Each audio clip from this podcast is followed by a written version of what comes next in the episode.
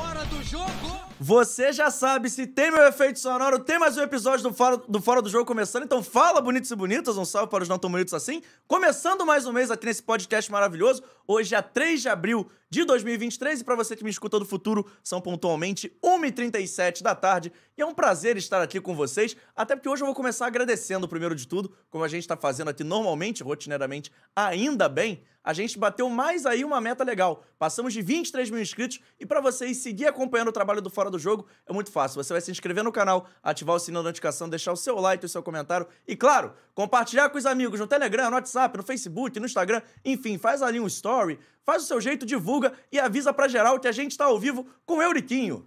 Tudo bem? Tudo bem, prazer. Tô aí à disposição, porque se quiser ouvir. Nosso episódio número 90 Antes de eu perguntar, que a gente tem uma tradição de perguntar quem é o nosso convidado, quer dizer que você não acompanha muito essas paradas de YouTube, rede social, mas não? Cara, eu nunca fui de, de acompanhar muito, sei pouco. Acompanho muito pouco. Tudo que eu sei é porque meu filho me manda, me mostra, me apresenta. Pede pra ele se inscrever no Fora do Jogo também, então. Pede Pode pra ele deixar, dar essa moral. já é inscrito. Ah, então tá bom. Mas, Euriquinho, a gente aqui tem uma tradição no nosso programa. A gente, normalmente, antes de começar a conversar, falar de futebol, falar dos outros assuntos, a gente já saber quem é o nosso convidado, que é o Euriquinho filho do Eurico Miranda, dirigente de futebol, acho que o pessoal já conhece. Mas tem o Euriquinho separado disso, fora do jogo? A gente falar da gente mesmo é muito difícil, né? Mas sou um cara. Sou um vascaíno apaixonado do bem. Quero viver de bem com a vida, quero o bem das pessoas, não quero mal de ninguém. Quero seguir aí minha vida. Já tô com 45 anos, acho que já tô velho. Agora, Já? Eu acho que já sou velho já. Um cara- Sou um cara de 45 anos com mentalidade de 60, se bobear. Dizem até. Mas tô aí, criar meus filhos, ver meus filhos felizes, aí tá tudo certo. Ó, e pra galera que quiser mandar mensagem, eu sei que tem muita gente querendo participar desse chat, das redes sociais também. Você pode usar a hashtag Euriquinho no FDJ. Você manda aí o seu recado, o Vitor vai estar registrando. E daqui a pouco a gente vai lendo o chat, vai passando aqui também. Já tem uma galera participando, mandando boa tarde, enfim. Vai se inscrevendo, não esquece. Mas, Euriquinho, você falou que é um cara que quer ser feliz e tudo mais. Mas como é que você começou no futebol? Eu acho legal a gente. Vamos contextualizar tudo pra depois a É, gente. eu, na verdade, específico. eu nasci no futebol, né? Eu acompanho futebol e por, por conviver muito com meu pai e gostar de estar sempre perto dele, eu, desde garotinho novo, frequento e vivo o futebol diariamente. Eu engatinhei lá no gramado e, e segui. Segui ali, acompanhando de perto. A minha vida toda eu passei do lado do meu pai. Então, acabou que foi muito mais por acompanhar ele, eu acabei que eu vivi o futebol desde novo. Cara, eu vou fazer uma pergunta, porque assim, acho que até pelo nome, se isso te dava uma responsabilidade a mais, porque o Eurico Miranda é um cara, assim, legendário, é um cara que é, foi um ícone no futebol dos anos 90 e você carrega o mesmo nome que ele. Até onde isso ajudou, até onde isso atrapalhou? Como é que era pra você levar essa responsabilidade até um pouco a mais, entre Eu aspas? acho que a gente acaba sendo julgado pelas pessoas pelo nome, por ser filho do Eurico, né? Acho que as pessoas, sem me conhecer, acabam fazendo um julgamento, um pré-julgamento, que às vezes é ruim, até porque por causa da exposição que as pessoas têm. Na verdade é o seguinte, na verdade você carrega tudo de mal. As coisas boas, as conquistas e as vitórias, os caras não transferem, mas transferem o que é de ruim. Os caras têm raiva, eles carregam e transferem isso. Mas eu tô acostumado já, já desde novo a isso. Mas acho que eu, eu tenho muito orgulho de carregar esse nome. Tenho muito orgulho de, de ser reconhecido como filho do Eurico. Então, para mim, não é um problema, não. Mas assim, essa coisa das pessoas, você falou das pessoas que têm raiva, enfim. Isso te incomodava de alguma forma por conta do nome, do sobrenome? Acaba que, acaba que de certa forma te incomoda, mas você tem que aprender a conviver, tem que aprender a, a lidar com isso, saber que as pessoas, infelizmente, a maioria das pessoas, elas, elas são julgadas por ouvir dizer. Geralmente, você forma opinião sobre alguém por ouvir dizer algo. E eu, na minha vida, aprendi que a valorizar quem me julga por me conhecer de verdade. Aí, aí me preocupa, eu procuro entender melhor a crítica e tal. O resto, vamos ver o dia que eles esbarrarem. Eu- ah, o meu pai, a vida dele foi muito assim. Muitas pessoas diziam, ah, o Eurico, o Eurico, o Eurico. Aí quando conheciam o Eurico, mudavam completamente. Porque viam que não era aquilo que as pessoas falavam e comentavam. Então, eu me preocupo com um cara que me conhece, convive comigo e faz um comentário desagradável. O resto acontece. A pessoa que tem a imagem pública, acabei que eu tive a imagem pública por ser filho do Eurico e depois acabei virando dirigente do clube, acabei estando exposto, tem que tá, saber lidar com isso. E como é que foi essa transição para você? Porque, assim, você virou dirigente do, do clube num momento difícil. Foi ali no Vasco que caiu para a Série B, foi, assim, você já participava ativamente do clube, mas sem ser dirigente propriamente dito. Como é que foi essa transição para dirigente? Como é que você encarou isso? E como é que foi para conviver com seu pai? Porque, assim, tinha uma relação, claro, de pai e filho, mas também tinha uma relação de presidente e vice-presidente. Sim, claro. Não, mas, na verdade, eu, eu fui diretor de vários departamentos no Vasco. Além de ser conselheiro desde novo, eu fui diretor do clube, fui diretor do, de secretaria, fui diretor de futebol por duas ou três gestões. Mas você, como diretor, você não tem ali a. Não está na sua mão a coisa, não é muito a sua vontade que é feita. aí.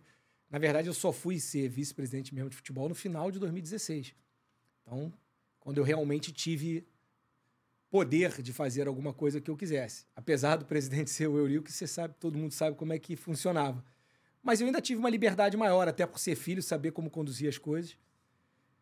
É, foi aquilo, né? Você já chega cheio de, críticas, já chega com as pessoas com preconceito de que você só tá ali por ser filho do Eurico, só tá ali por. Aí vem aquela questão do nepotismo, que eu acho que é mais uma questão de. Hoje em dia, muito se, se fala nos preconceitos todos que existem, e esse é mais um preconceito que existe. Você fica taxado por ser filho de alguém e tá ali no cargo. Eu não, eu, eu virei vice-presidente de futebol do Vasco depois de muitos anos trabalhando no clube, muitos anos acompanhando o clube. E acho que eu devia ser avaliado pelo, pelo trabalho que eu fiz. O que, que eu desempenhei dentro do departamento. Aí as pessoas avaliam se eu sou bom ou não, se eu deveria estar ali ou não, ou se eu estava ali realmente por porque era filho do Eurico ou porque eu tinha capacidade de estar ali. Entendi. Faz sentido. É uma, uma análise um tanto quanto grande, assim, porque tem várias conjunturas nisso. Você falou dessa questão do nepotismo e tudo mais, mas já já a gente vai falar sobre isso, porque eu já pestei uma aqui no chat que eu tô curioso. E é mais falando até sobre o futuro do que qualquer outra coisa. O David Costa pergunta assim: pergunta pro Euriquinho sobre o documentário sobre o pai dele, se sai esse ano. Tem alguma informação? Tá participando dessa. Estou participando sim, e a princípio sai no segundo semestre desse ano. Vai sair em qual plataforma? Na Globoplay. E já pode contar alguma coisa? Já tem algo que você possa falar? Não, não sei. Não, não posso falar porque eu não sei o que falar. Sei que tá tendo. Tá tendo, já fui entrevistado e tá mas, acontecendo. Mas vocês da família aprovaram? Chegaram até vocês sim, ou sim, chegaram sim, fazendo e. Sim, é um documentário aprovado. Pô, que legal. E, e como é que vocês estão vendo, assim? Porque já faz até um, um tempinho, já teve uma pandemia, inclusive. Mas assim, como é que vocês estão vendo? Até pela questão de memória mesmo. Vocês estão vocês olharam esse documentário e falaram Não, assim, gente- poxa, é um bom momento? Você já pensava em fazer isso por iniciativa própria? Não, não. Chegou até a gente uma, uma proposta para ser feito e a gente acha interessante. Aí fizemos a nossa única exigência foi que falasse a verdade. Fale a verdade, explore a verdade, busque a verdade e mostre quem era o Eurico de verdade. Acho que as pessoas vão gostar. Se eles realmente conseguirem mostrar quem foi o Eurico de verdade, o que o Eurico tinha de de filosofia de vida, de filosofia de Vasco, e se eles conseguirem passar isso para as pessoas, eu acho que vai ser um grande documentário. E tem uma coisa curiosa que esse documentário vai no ar pela Globoplay, né?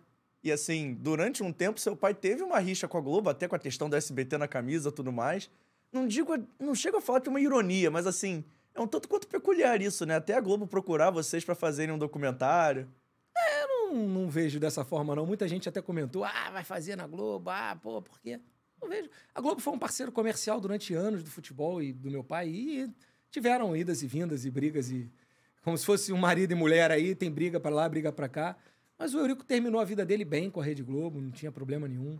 Foi um período ali que as coisas não caminharam bem, mas se acertaram, como tudo na vida, tem períodos de, de mai- maiores problemas, mas depois as coisas se acertam, as pessoas sentam, conversam e se acertam. Então vamos começar a falar da história. Antes da gente falar do dia de hoje, eu quero te ouvir, quero saber sua opinião sobre clube empresa, quero saber aí até algumas histórias de bastidor, mas antes, eu acho que a gente tem que falar da campanha que seja talvez a mais icônica sua como vice-presidente de futebol do Vasco, foi aquela campanha de 2017. Quero que você comece a contar para as pessoas como é que foi a formação daquele elenco. Você chega no final de 2016, então o Vasco está subindo da segunda para a primeira divisão, né? Então, como é que foi formar aquele elenco? Era um time mais experiente, mas também foi se renovando ao longo do campeonato. Qual é a sua visão sobre isso? Então, é. Futebol, quando você faz um projeto de um ano só, é muito complicado, né? É muito difícil você montar um time de futebol de uma hora para outra num ano. Mas eu já estava no clube, já era. Já tinha sido diretor de futebol do clube nos anos anteriores. Mas eu acho que foi quando eu consegui realmente implementar a filosofia que eu acreditava de futebol. É uma proximidade maior com os jogadores, é uma coisa de fortalecer um mental muito muito grande, uma coisa de investir muito em saúde, na saúde do atleta, na saúde que eu digo é na saúde, não é só saúde do cara tá com os músculos bons e correndo bem, é a saúde mental mesmo, aquilo o cara tá focado naquilo, o cara poder tirar o máximo dele. Eu tenho essa filosofia de futebol que eu acho que mais de 50% do jogo é definido na cabeça dos caras, como os caras estão ali é, mentalmente focados naquilo ou, ou preparados para aquilo. E eu acho que eu consegui ali desenvolver um bom trabalho. Eu acho que o Vasco ali, depois de anos, conseguiu alcançar um bom resultado no Campeonato Brasileiro, mesmo pegando um ano que no Vasco, todo ano de eleição é um ano muito complicado. Então a gente passou os últimos seis meses uma guerra política muito grande, mas eu tentei blindar o máximo possível o elenco para que a gente conseguisse os resultados no final. Eu acho que foi, foi uma campanha aí, acho que depois da campanha de 2011, 2012, foi a melhor campanha que o Vasco teve aí no futebol. Você falou sobre o momento político e a gente já recebeu várias pessoas aqui, entre jogadores, diretores, ex-jogadores, enfim, treinadores, enfim, que dizem que o ano político no Vasco atrapalha muito. O quanto isso atrapalha? O quanto é nocivo quão, e como atrapalha, eu acho importante também.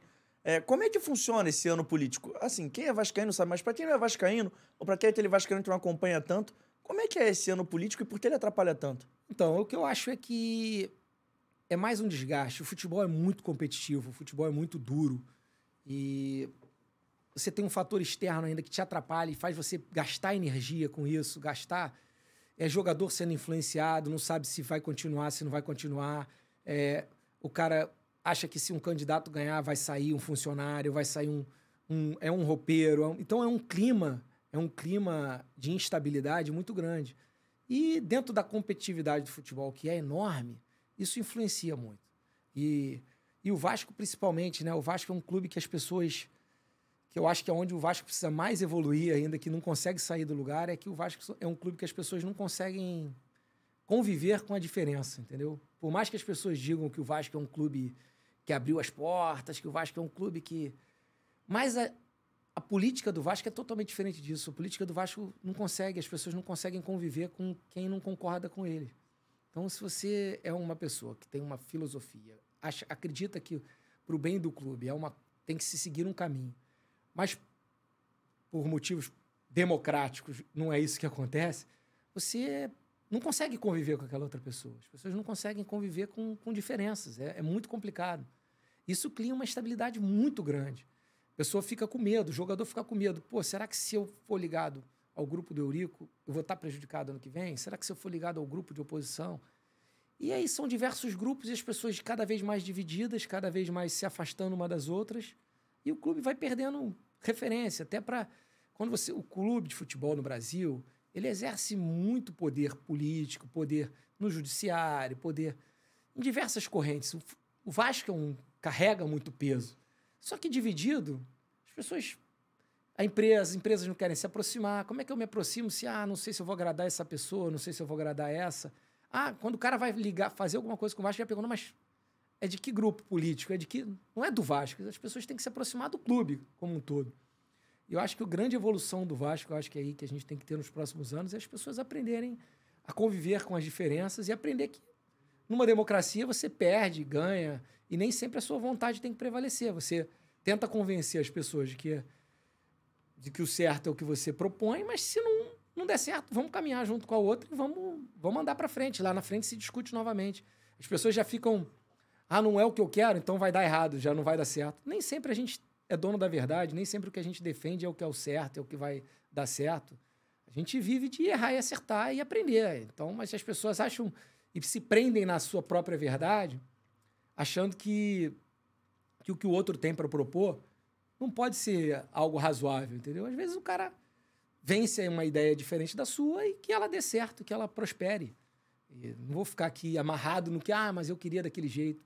Se deu certo e o que eu queria não, não foi o caminho, ótimo, vamos para frente. E como é que aí, falando de momento político, já já vou falar disso. Na verdade, vamos falar ainda do ano. Vamos falar de futebol um pouco também, porque eu acho até um erro a gente estar tá aqui com um cara que foi vice-presidente de futebol do Vasco e a gente ficar falando só da política. A política é importante, a gente vai tratar desse tema, mas eu acho que tem algumas perguntas do futebol para fazer sobre aquele ano. E, pô, tem uma que eu não posso deixar de fazer. Porque no final de 2016 foi prometido um presente de Natal. Eu quero que você explique essa história. Se o escudeiro era realmente o presente de Natal que vocês pretendiam dar à torcida. E se não era, por que acabou sendo? E se isso acabou pesando pro próprio escudeiro, assim, vir com essa pompa de presente de Natal? Sim, aí foi uma das coisas que eu não tive autonomia no departamento. Infelizmente, isso não era minha, não era minha proposta ali de. Eu achava que a gente tinha que ter realmente uma referência para o clube. Eu acho que a gente impactava iniciar a temporada com um cara que fosse uma referência para o elenco. Mas aí meu pai, na época, com aquelas coisas dele lá malucas, uma das coisas que ele faltou é que ia ter um presente de Natal, ia ter um presente de Natal. E acabou que isso foi um, teve um impacto super negativo no início do, do ano ali. Deu mais trabalho para isso. Mas não era o que eu pensava, entendeu? A gente, na verdade, tinha essa filosofia de trazer um grande nome, que ia ser o Luiz Fabiano. Eu, inclusive, já estava conversando com o Luiz Fabiano há alguns dias. Mas a gente tinha um, uma peculiaridade lá de, de, rompimento de contrato na China que não ia dar para anunciar ele. Eu, o Luiz Fabiano estava contratado antes do Natal, estava acertado com ele, ele estava palavrado que ele viria para o Vasco. Só que a gente não podia anunciar isso por questões contratuais dele, que ele estava rompendo o contrato na China ainda. Então, aí teve-se a oportunidade do escudeiro. O escudeiro, na verdade, nesse ano eu tinha feito uma mudança no departamento, tinha trazido o Anderson Barros, que hoje até está tendo muito sucesso lá no Palmeiras, está sendo vencedor lá. Era uma proposta para o departamento, ele era um cara que eu entendia que podia seguir ali com a filosofia que eu queria. E ele era um nome de confiança dele, o Escudeiro. O Escudeiro era um. Na verdade, quem queria mesmo esse jogador era o Anderson. Era tipo assim, era o... tinha um jogador que era o jogador do Anderson para o ano, era o Escudeiro. Só que, infelizmente, toda essa coisa, toda essa pressão de presidente de Natal, acho que influenciou demais no desempenho do escudeiro e o escudeiro foi muito mal, né? São coisas que acontecem no futebol e a gente tem que ir consertando, tentando resolver. E bola para frente. Contratações no futebol são muito complicadas. Às vezes você contrata um cara achando que ele vai ser a sua grande solução e o cara que vem ali no contrapeso acaba sendo. A gente tem o histórico aí do Juninho Pernambucano no Vasco. Acontece, futebol é assim. Mas eu acho engraçada essa história porque criou-se realmente essa expectativa, né? Eu lembro que todo mundo ficou atualizando as redes sociais meia-noite. É, é. A verdade era que a ideia era que exatamente isso mexesse ali com a, com a, a ideia do meu pai na época, era essa. Só que as coisas às vezes caminham por um. Porque o Luiz Fabiano estava muito bem encaminhado, entendeu? É, ia ser o Luiz Fabiano, mas só que no meio ali de cinco, seis dias a coisa deu uma travada, então. E aí ele ficou naquela que tinha, que tinha, que a gente queria fazer era recuar. Era, não, vamos apresentar. E ele com não, mas eu já disse que ia ter, já disse que ia ter. A gente, o certo ali naquele caminho, que foi o que eu indiquei na época, era a gente convocar as pessoas e falar, ó, não deu certo, a gente vai ter que esperar mais um tempo. Vai ter uma surpresa agradável no início da temporada, mas não pode ser anunciado no Natal. Não dava Papai Noel passar atrasado, né? É, aí meu pai na época insistiu que não podia, mas quer fazer o quê? Ele era o presidente do clube, a gente tinha que respeitar. Cara, mas mesmo assim, o escudeiro sendo presente de Natal, não sendo presente de Natal, não sendo aí o que o torcedor esperava, tem um jogo muito emblemático, talvez seja o jogo da virada, assim, de chave para levar o Vasco para Libertadores. E o Escudeiro tem participação direta, até quanto o Atlético Mineiro fora de casa, né? Que inclusive ele dá assistência para os gols do Paulinho. Então o Escudeiro, o Escudeiro era um cara muito bom profissional, trabalhava bem, é um cara que vinha com muito boas referências, era um cara que tinha, tinha uma grande expectativa realmente de, dele ajudar mas infelizmente as coisas. Eu acho até que foi muito por essa pressão do presidente de Natal. A torcida já ficou naquela coisa de pegar no pé dele desde o início, porque, porra, não era o presidente que queria, não era. Então acho que ele foi já muito pressionado ali, avaliou, mas acabou que ele ajudou a gente, ajudou a gente. Não ajudou como a gente esperava, a gente achou que ele pudesse ser um jogador realmente de referência no elenco. Tanto que o Luiz Fabiano também acabou que não ajudou tanto como podia, entendeu? Apesar de ser um jogador porra, fora de série, é um jogador de e se esforçou muito, mas infelizmente ele, com problema de lesão, teve muito problema. Mas já ajudou a gente. Teve bons resultados, jogos importantes que ele definiu, mas não do tamanho que a gente esperava. Não teve é... aquele rendimento. E como é que foi ver a recepção que a torcida do Vasco fez pro Luiz Fabiano no aeroporto? Assim, foi realmente o impacto que vocês esperavam? Que parece que o Luiz Fabiano chegou, deu uma acalmada na maré do Vasco, né? Então, ali, ali foi a demonstração de que foi a escolha certa, né? De referência. A gente queria exatamente isso. Queria alguém que fosse uma referência para o torcedor, alguém que chamasse o torcedor para de volta para abraçar o time naquela campanha e tal. E o primeiro impacto que tem ali é que, porra, deu certo, fizemos a escolha certa. Mas depois, ao longo do ano, as coisas até não foram tão boas como a gente esperava. Foram boas, eu não, posso reclamar. É, mas acho que podiam ter, ter sido melhores, entendeu? Se ele não tivesse sentido tanta lesão dele, acho que a gente podia ter, ele podia ter ajudado a gente mais. Acho que a gente podia, eu acho que a gente não, não teria alcançado um resultado. A gente acho que não seria campeão brasileiro naquele ano, mas acho que a gente teria um, um desempenho melhor na Copa do Brasil. Apesar da gente ter saído num jogo que foi um escândalo e as pessoas não comentam. E no brasileiro talvez a gente pudesse ter alguma coisa a mais. Apesar de que aquele brasileiro, as pessoas não lembram, mas a gente perdeu seis manos de campo. A gente, por causa de coisa de inci- incitação de coisa de política de clube, que o departamento de futebol fica sujeito e é um baque dali para o departamento e para o planejamento, né? E teve essa eliminação traumática na Copa do Brasil, porque a gente tinha muita confiança que a gente podia. Não, na verdade foi no ano anterior essa eliminação. Né? Que foi contra o Santos É, em é, casa, foi não no foi? ano anterior, eu tô confundindo até. A gente perdeu no ano anterior e nesse ano a gente perdeu também mal ali. Mas, cara, mas. Essas avaliações de atleta são muito complicadas, entendeu? É muito, é muito fácil a gente analisar depois, entendeu? As contratações de futebol, quando a gente analisa depois o que aconteceu, é uma maravilha. Aí é muito fácil, mas não existe, não existe ciência exata numa contratação de atleta. Você vê aí os maiores do mundo aí, Guardiola aí, que é tido como ah, a sumidade em termos de futebol, ele erra demais quando contrata. Assim. Você pega ali, são dezenas de atletas, só que com muito dinheiro, contrata muitos, você acaba vendo pouco os que deram errado. É isso. É, futebol é assim, é uma atrás do outro e vamos ver. O pessoal até que eu pergunte ainda sobre alguns nomes, eu vou perguntar, eu prometo, até que esse time de 2017 está fresco na cabeça.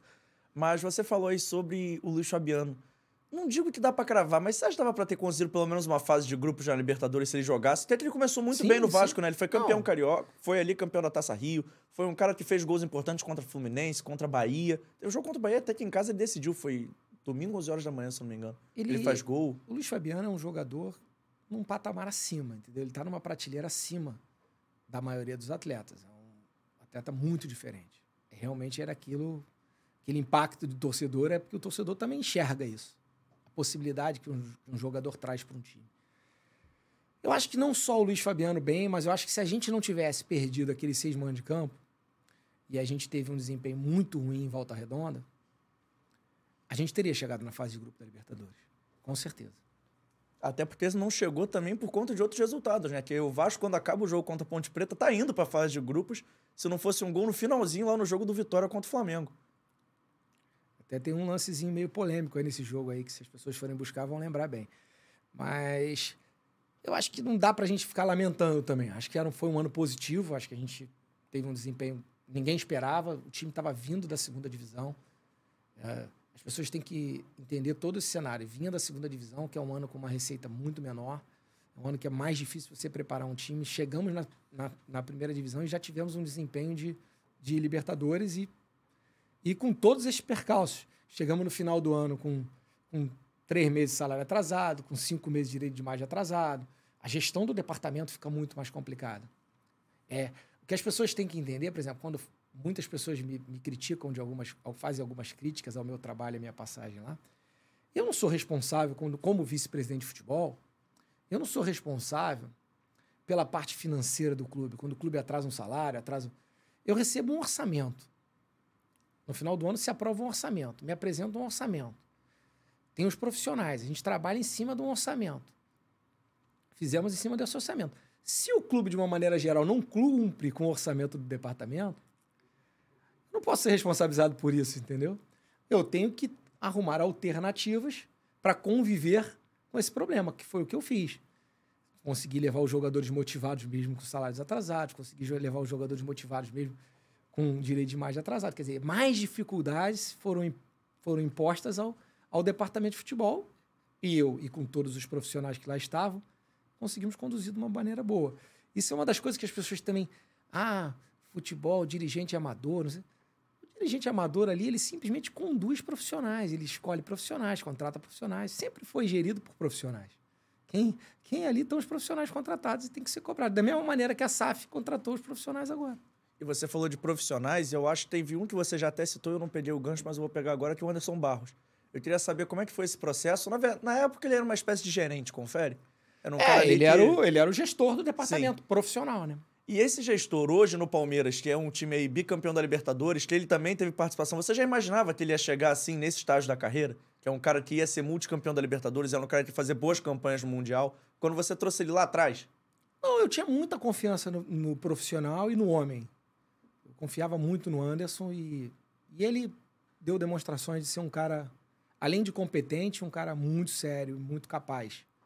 Então, a gente no futebol, Futebol é muito difícil. Essas avaliações de futuro, de vai dar certo, não vai dar certo, são diversos fatores que influenciam ali. Mas eu sabia que uma hora, uma, um dia ou outro ia acabar batendo lá dentro, a bola ia entrar, entendeu? Quando você faz as coisas certas, a tendência é que um dia a bola entre, entendeu? A bola não é certeza de que ela vai entrar, mas você diminui o risco dela não entrar. E como é que foi para você fazer a, reforma, a reformulação, um, um pouco aí usando aquela expressão trocar o pneu com o carro andando, porque o Vasco tinha um elenco um pouco mais experiente no final de 2016, começa 2017 com esse elenco, mas vai trocando algumas peças e eu acho que a principal, e eu queria até que você comentasse, é o Rodrigo, que era capitão do time e foi acordado ali para a saída dele, acho nas vésperas do Campeonato Brasileiro começar, você já não tinha começado. Como é que foi para você isso? Foi uma decisão sua? Foi uma decisão do seu pai? Como é que você fez essa, esse distrato? Como é que foi para você isso? Não, as decisões do departamento de futebol, depois que eu assumi como vice-presidente de futebol, eram todas minhas no final. Eu tinha que ser responsável por elas. Se eu cheguei nas conclusões, é lógico que sempre consultando o presidente do clube, sempre ouvindo o que ele tinha para dizer, sempre ouvindo a opinião dele, dos demais profissionais, mas eu, como vice-presidente de futebol, eu era o responsável pelas decisões que eram tomadas. Se elas eram tomadas, eram com o meu de acordo. Eu tinha que dar o de acordo lá para elas acontecerem. E se eu cheguei à conclusão que ela tinha que ser tomada, então são minhas também. É assim que se funciona um departamento, uma gestão. Nem sempre tudo que acontece num departamento é aí a sua vontade, não é aquilo ali, eu quero isso, vai ser isso, eu quero isso. Você conversa, discute e entende que o melhor caminho é o que alguém apresentou. No caso, essa decisão de, de mudança no meio nem foi uma decisão que foi apresentada por mim, mas veio do treinador, com o aval da da, de toda a comissão técnica e do gerente de futebol, e eu acatei. Achei que era o melhor caminho, entendi que era que tinha que ser feito e aprovei. Aprovei, na verdade, e é lógico que depois o presidente do clube aprova tudo e aprovou também. Eu tinha uma relação pessoal muito grande com o Rodrigo. Foi uma decisão muito difícil de ser tomada. Até uma das coisas que eu me, me arrependo foi nessa condução desse processo, na condução pessoal que eu tive em relação a ele. Por quê? É porque eu, eu não tive coragem de. Eu me comportei mal, assim, na relação pessoal, entendeu? Não na relação ali. Não entendo que eu fui mal na relação como vice-presidente de futebol, mas ali eu tinha uma relação pessoal com o atleta e eu não soube conduzir ali direito essa coisa da relação pessoal e da relação profissional.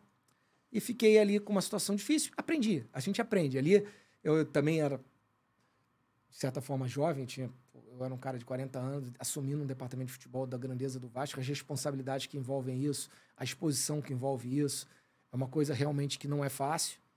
Então, é, era o meu primeiro ano ali, efetivamente. Eu tinha também ali, tem um, toda uma questão de se aprender. E eu, eu aprendi muito ali naquele ano, e uma das coisas que eu aprendi foi isso aí. Essa, eu tinha que ter lidado melhor com a comunicação da parte pessoal minha com ele.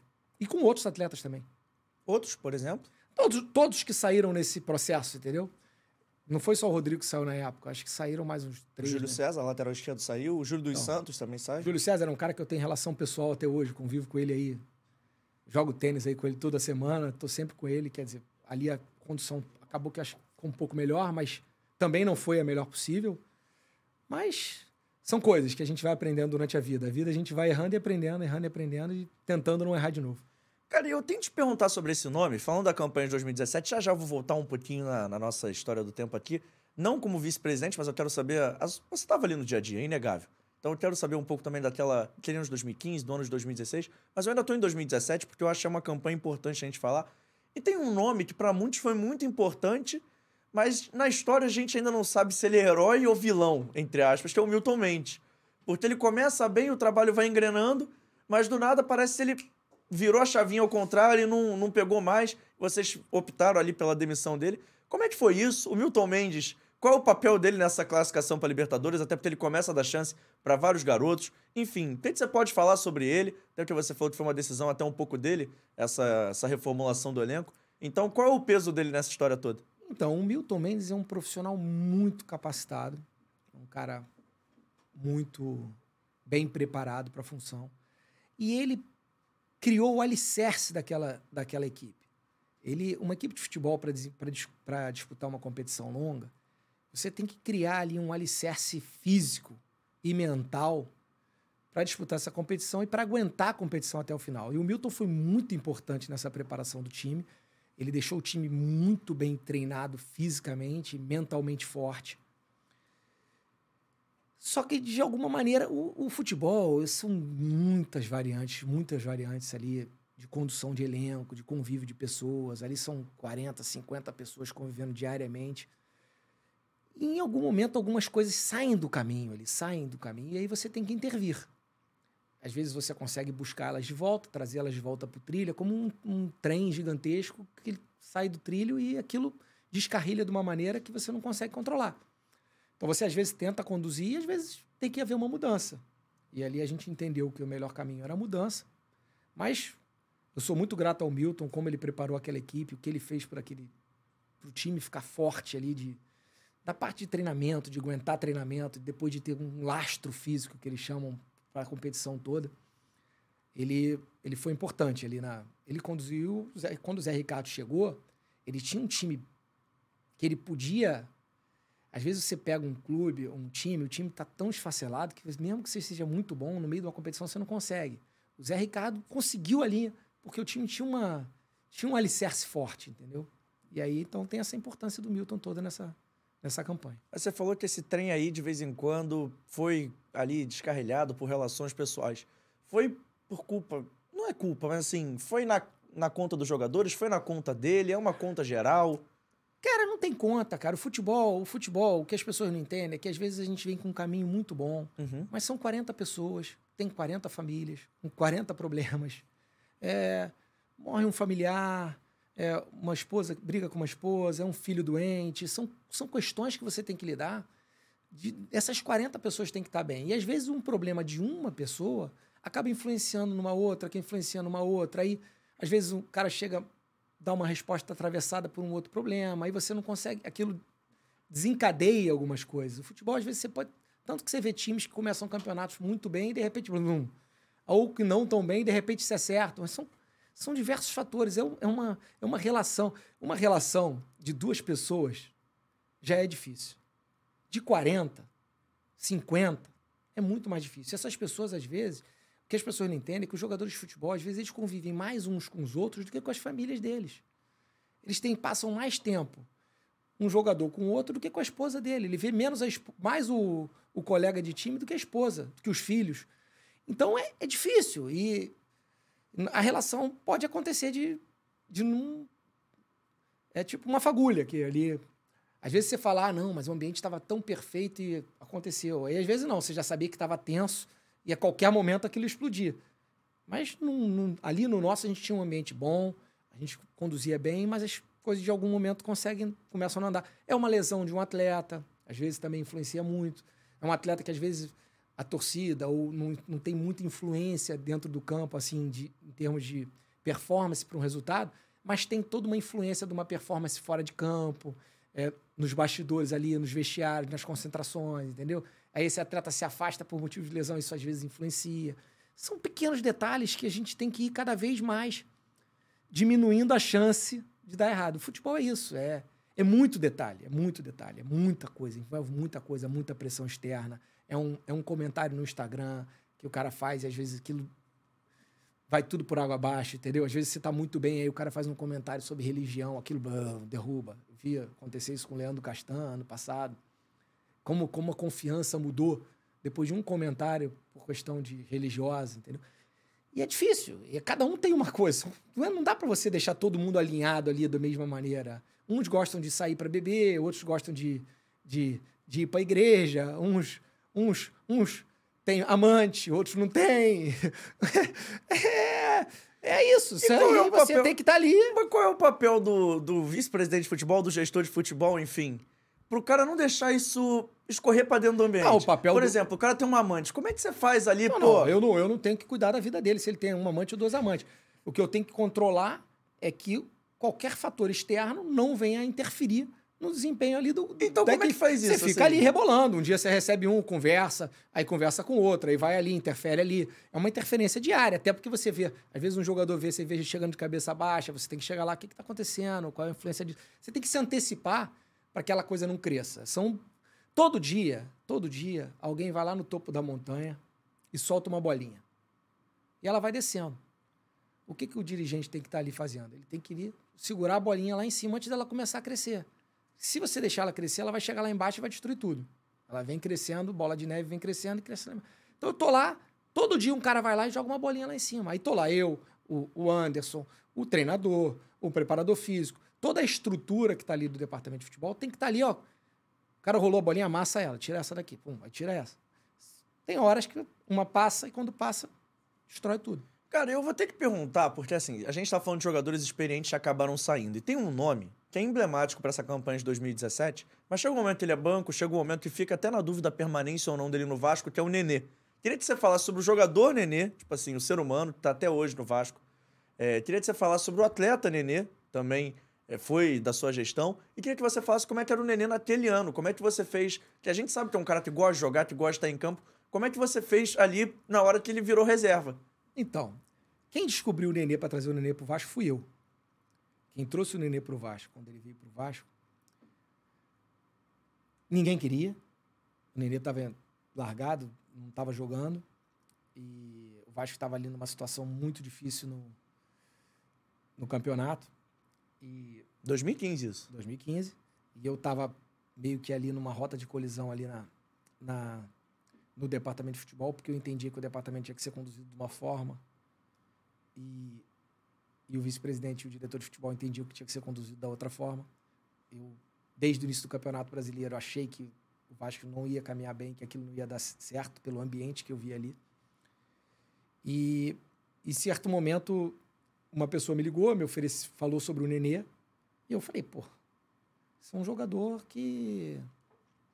de um nível diferente. É, de um nível. Ah, mas tá mal, não tá jogando, não interessa. É um jogador de um nível diferente que tinha uma condição financeira para vir muito abaixo do que o nível dele representava. E eu achava que a gente podia conduzir isso e resgatar o futebol dele, resgatar. Ele seria um cara que e veio, começou dando muito certo, deu muito certo. O Nenê é um atleta exemplar, é um dos caras que mais treina, um dos caras que mais se dedica, um dos caras que. Sei lá, é difícil encontrar um cara tão profissional como ele.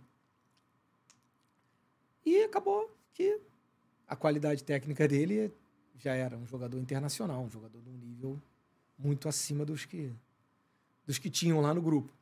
E tá aí até hoje aí dando dando prazer de ver ele jogar aí. E como como pessoa é um cara um cara família, um cara religioso, um cara cara não posso falar nada, o cara nota mil lá. Para comigo sempre teve um comportamento exemplar. Agora, futebol é assim, uma hora o cara tá bem, outra hora o cara não tá tão bem, uma hora o treinador entende que ele não tá ajudando muito, tem que ir pro banco. É difícil, essa, é, é difícil um cara do tamanho dele e que gostava muito de jogar, queria jogar todos os jogos, se dedicava para jogar todos os jogos, quando tinha uma lesão ele era o que mais tratava. É difícil um cara aceitar ali a, essa posição, né?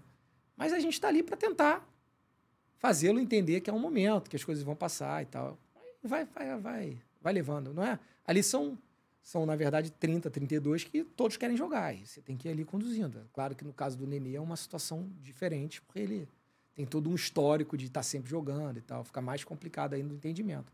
Mas ele é um cara com a cabeça boa. E na hora que ele foi pro banco, começou uma pressão muito forte da torcida, assim, que, pô, o Nenê tem que jogar, o Nenê é um cara que a torcida adorava e adora até hoje.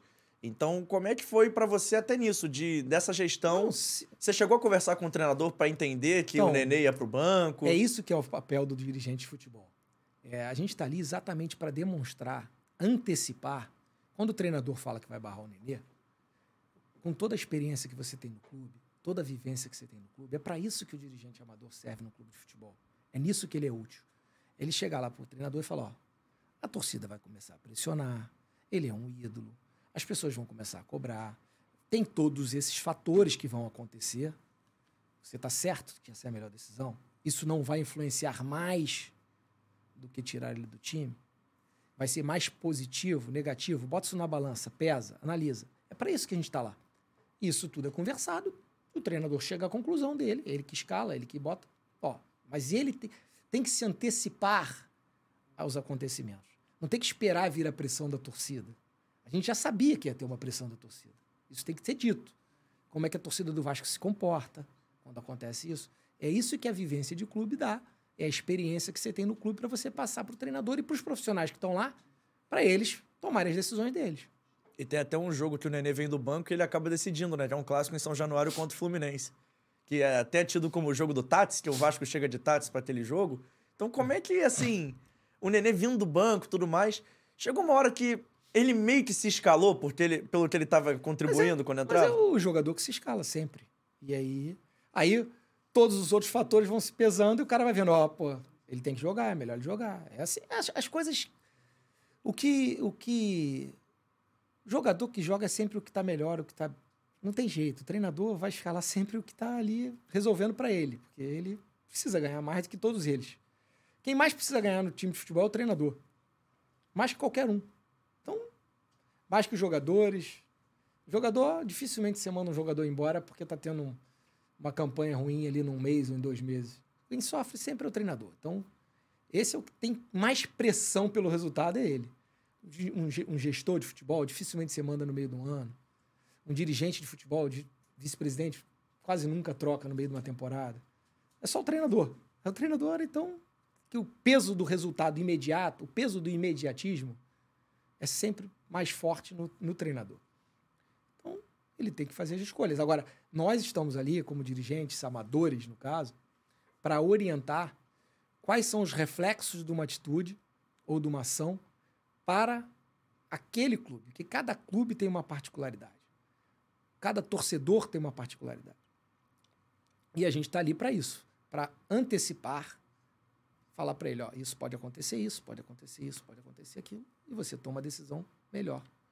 Você falou sobre o Nenê que ele chegou, a, ele chegou no Vasco através de você. Você, como é que foi essa negociação? Você foi lá negociar com ele, você recebeu o Nenê no Rio, você passou o um nome e deixou então, negociar? Não, eu, eu apresentei o um nome e foi teve uma rejeição grande do departamento de futebol, aí eu dei uma atropelada junto à presidência, aí meu pai se empolgou com o nome, aí depois que ele se empolgou com o nome, aí ele convocou o departamento de futebol falou que queria. Eu, eu conversei com o empresário dele, que era um amigo meu até, conduziu-se as coisas, aí passou a negociação, passou a ser o departamento de futebol. Eu não fui eu que negociei valores e salários nessa época, eu tinha um vice-presidente de futebol, tinha um, um, gerente de futebol lá, e eles é que conduziram a negociação com ele. Eu posso ser muito franco agora, já que hum. a gente entrou nessa ação de 2015, eu posso fazer uma pergunta assim? Vou citar nomes, inclusive. Pode. Se você não puder responder, não tem problema. Mas chegou algum momento que você quis a demissão do Celso Rotti antes da galera do futebol? Porque o Vasco contratou não. o Celso Rotti para tentar ter alguns bons resultados, esses resultados não vieram. Você achou que merecia uma troca mais enérgica, mais imediata? Cara, é, a gente tem que ter muito cuidado para falar de pessoas. Sim. É, o Celso Rotti é um cara que sempre me tratou com a maior educação possível, é um cara muito capacitado, é um cara, um homem muito sério. Mas quando a gente fala alguma coisa, as pessoas têm dificuldade de entender que não é porque não gosto dele, Celso Rotti, eu não quero ele. Celso... Eu acho ele um cara do caralho. Se você quer saber, Celso Rotti foi um dos treinadores que mais me impressionou no futebol. Mas na primeira passagem dele lá no Vasco, ele, a parte de leitura de jogo, a parte de a, a preleção dele no jogo, antes do jogo e no intervalo, eu já tive com, sei lá, centenas de treinadores e ele foi um dos caras que mais me impressionou. Então, quando eu falo dele, eu fico muito tranquilo. Todo mundo que me pergunta de um treinador de futebol, eu digo que ele me impressionou bastante. Mas eu era completamente contrário à vinda dele naquele ano. Por quê? Porque não era o cara para o momento. Pra... Tem caras e tem, tem, tem situações situações. Você tem que fazer uma leitura do seu grupo de jogadores e ver quem é o cara que mais se encaixa e qual a filosofia que mais se encaixa naquilo. Às vezes você precisa de um treinador mais porrada, às vezes você precisa de um cara mais paisão, às vezes você precisa de um cara que levante a moral dos caras, um cara mais psicólogo, às vezes você precisa de um cara de mais trabalho no campo, às vezes você precisa de um cara que segure um pouco que o time está com muito trabalho, excesso de trabalho no campo. É, são análises que você tem que fazer no momento para cada tipo de treinador. Não é que o cara seja ruim. mau caráter ou ruim, ou não saiba trabalhar. É, é momento. Tanto que você pode ver que alguns treinadores às vezes encaixam num, num time e às vezes não conseguem encaixar um trabalho num outro time. E não é porque o cara não sabe trabalhar. Os caras são estudiosos, os caras conhecem, mas é momento, é, é, é feeling ali de, de, de, relação pessoal. Ali é, é muito do futebol está relacionado à relação pessoal, relação de pessoas. Não é só, ah, eu sei trabalhar, eu sei montar um esquema tático, eu sei escalar, não é só isso. Então, eu eu fui totalmente contrário. Eu sabia o que estava sendo feito com o Doriva na época. Que era? Fritaram o Doriva no Vasco nesse ano. Fizeram de tudo pro Doriva sair. Quando você diz fritaram... Internamente. Internamente. Internamente. Não quero citar nomes para não ser até leviano e envolver alguém, mas fritaram ele internamente. Eu era diretor de futebol, eu, eu participei ativamente do início do, do, do, ano no Campeonato Carioca junto ao Doriva. Eu era o cara do clube que tinha a relação mais próxima com o Doriva, de troca de, de, de conversas, de, de, explicar realmente o que era o Vasco, os entendimentos, como foi. A gente teve, porra, ali três meses fantásticos a gente assumiu o Vasco, tinham três, quatro jogadores. A gente teve que montar um elenco todo, contratar todos os jogadores, uma dificuldade tremenda, sem dinheiro. Montamos um time, fomos campeões cariocas esse ano. Uma campanha muito boa. Só que começou uma, uma ciumeira interna muito perigosa no departamento de futebol. E o Doriva não tinha a experiência suficiente para aguentar essa pressão ali interna. E aí começou-se um processo de fritura dele que culminou na chegada do Celso Rotti, que tem até uma situação emblemática lá no Vasco, que tem umas pessoas que sabem. Eu, eu escrevi três nomes num papel na segunda rodada do Campeonato Carioca, falei que ia ser do Campeonato Brasileiro, e falei que um desses três ia ser o treinador do Vasco. E não deu outra, foi o Celso Rotti. Era um dos três nomes que estavam lá. Não tinha nada contra os nomes que estavam lá. Mas eu sabia, porque eu já sabia o que estava sendo plantado dentro do departamento de futebol. Então, quando você começa com um ambiente assim, quando a parte de estrutura do departamento não tem convicção do que está sendo feito, não tem uma unidade no que está sendo feito, isso para o futebol é mortal. Independente se você tem jogadores bons, não tem jogadores bons, é mortal. Então foi o que aconteceu. Foi mortal. E você acha que qual era o perfil necessário? Já que você falou que o Celso Rotti não era o perfil, qual era o perfil que. Eu acho que era um perfil. O treinador do Vasco naquele ano tinha que ser um cara com punch, com, com estrutura de futebol para aguentar a pressão do departamento interno, para chegar no departamento e botar o pé na mesa e falar assim: ó, vou assumir isso aqui, vou dominar isso aqui, não, não quero saber.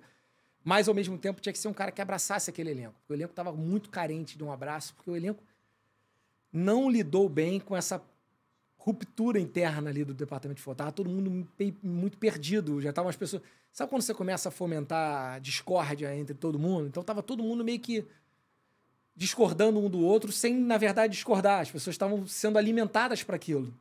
As pessoas estavam sendo convencidas de que o time não era bom, de que o time não era capaz. E, na verdade, era. Que a gente tinha demonstrado no Campeonato Carioca que podia ter bons resultados. E precisava de um cara que com esse perfil. E o Celso não tem esse perfil. O Celso tem um perfil de porrada de trabalho, de porra, vamos para dentro e briga e, e não é gentilzinho, não é, ah, vem cá. Pô, tem horas que você precisa, entendeu? Um cara, às vezes, mais descontraído, um cara mais leve. Mais leve. O Celso é um cara pesado. Às vezes, às vezes você precisa desse cara no ambiente. E às vezes não. Eu entendia que não era.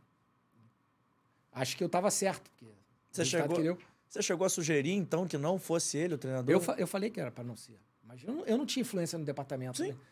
Eu, eu, na verdade, até me afastei muito, porque como eu discordava demais, eu pensei, pô, eu vou ajudar mais se eu me afastar um pouco. Porque você, quando começa a discordar muito, você acaba também ali alimentando uma.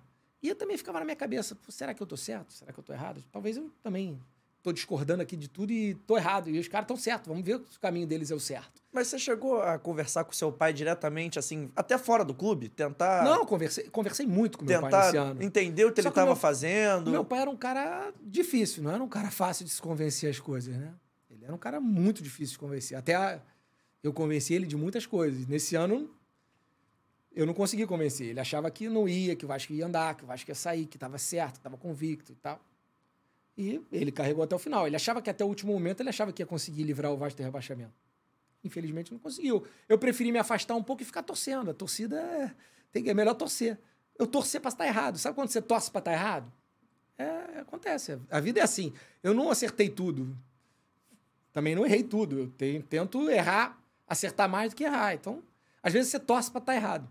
Tem dois episódios emblemáticos dessa campanha que eu queria que você comentasse os dois, até pela sua visão do cara tava ali mais ou menos no dia a dia. Você disse que se afastou um pouco, mas o primeiro é o episódio do Ronaldinho Gaúcho. Você sabia que estava negociando com o Ronaldinho Gaúcho? Você tinha ideia? Ou você também foi pego de surpresa na coletiva quando seu pai disse que estava acertando com o Ronaldinho e com o Léo Moura? Eu participei da conversa do Ronaldinho Gaúcho. Quem foi na casa do Ronaldinho Gaúcho fui eu.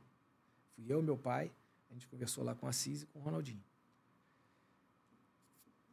Eu conversei depois mais duas vezes com Assis, que é um cara que eu tenho uma relação muito boa, me dou muito bem com ele.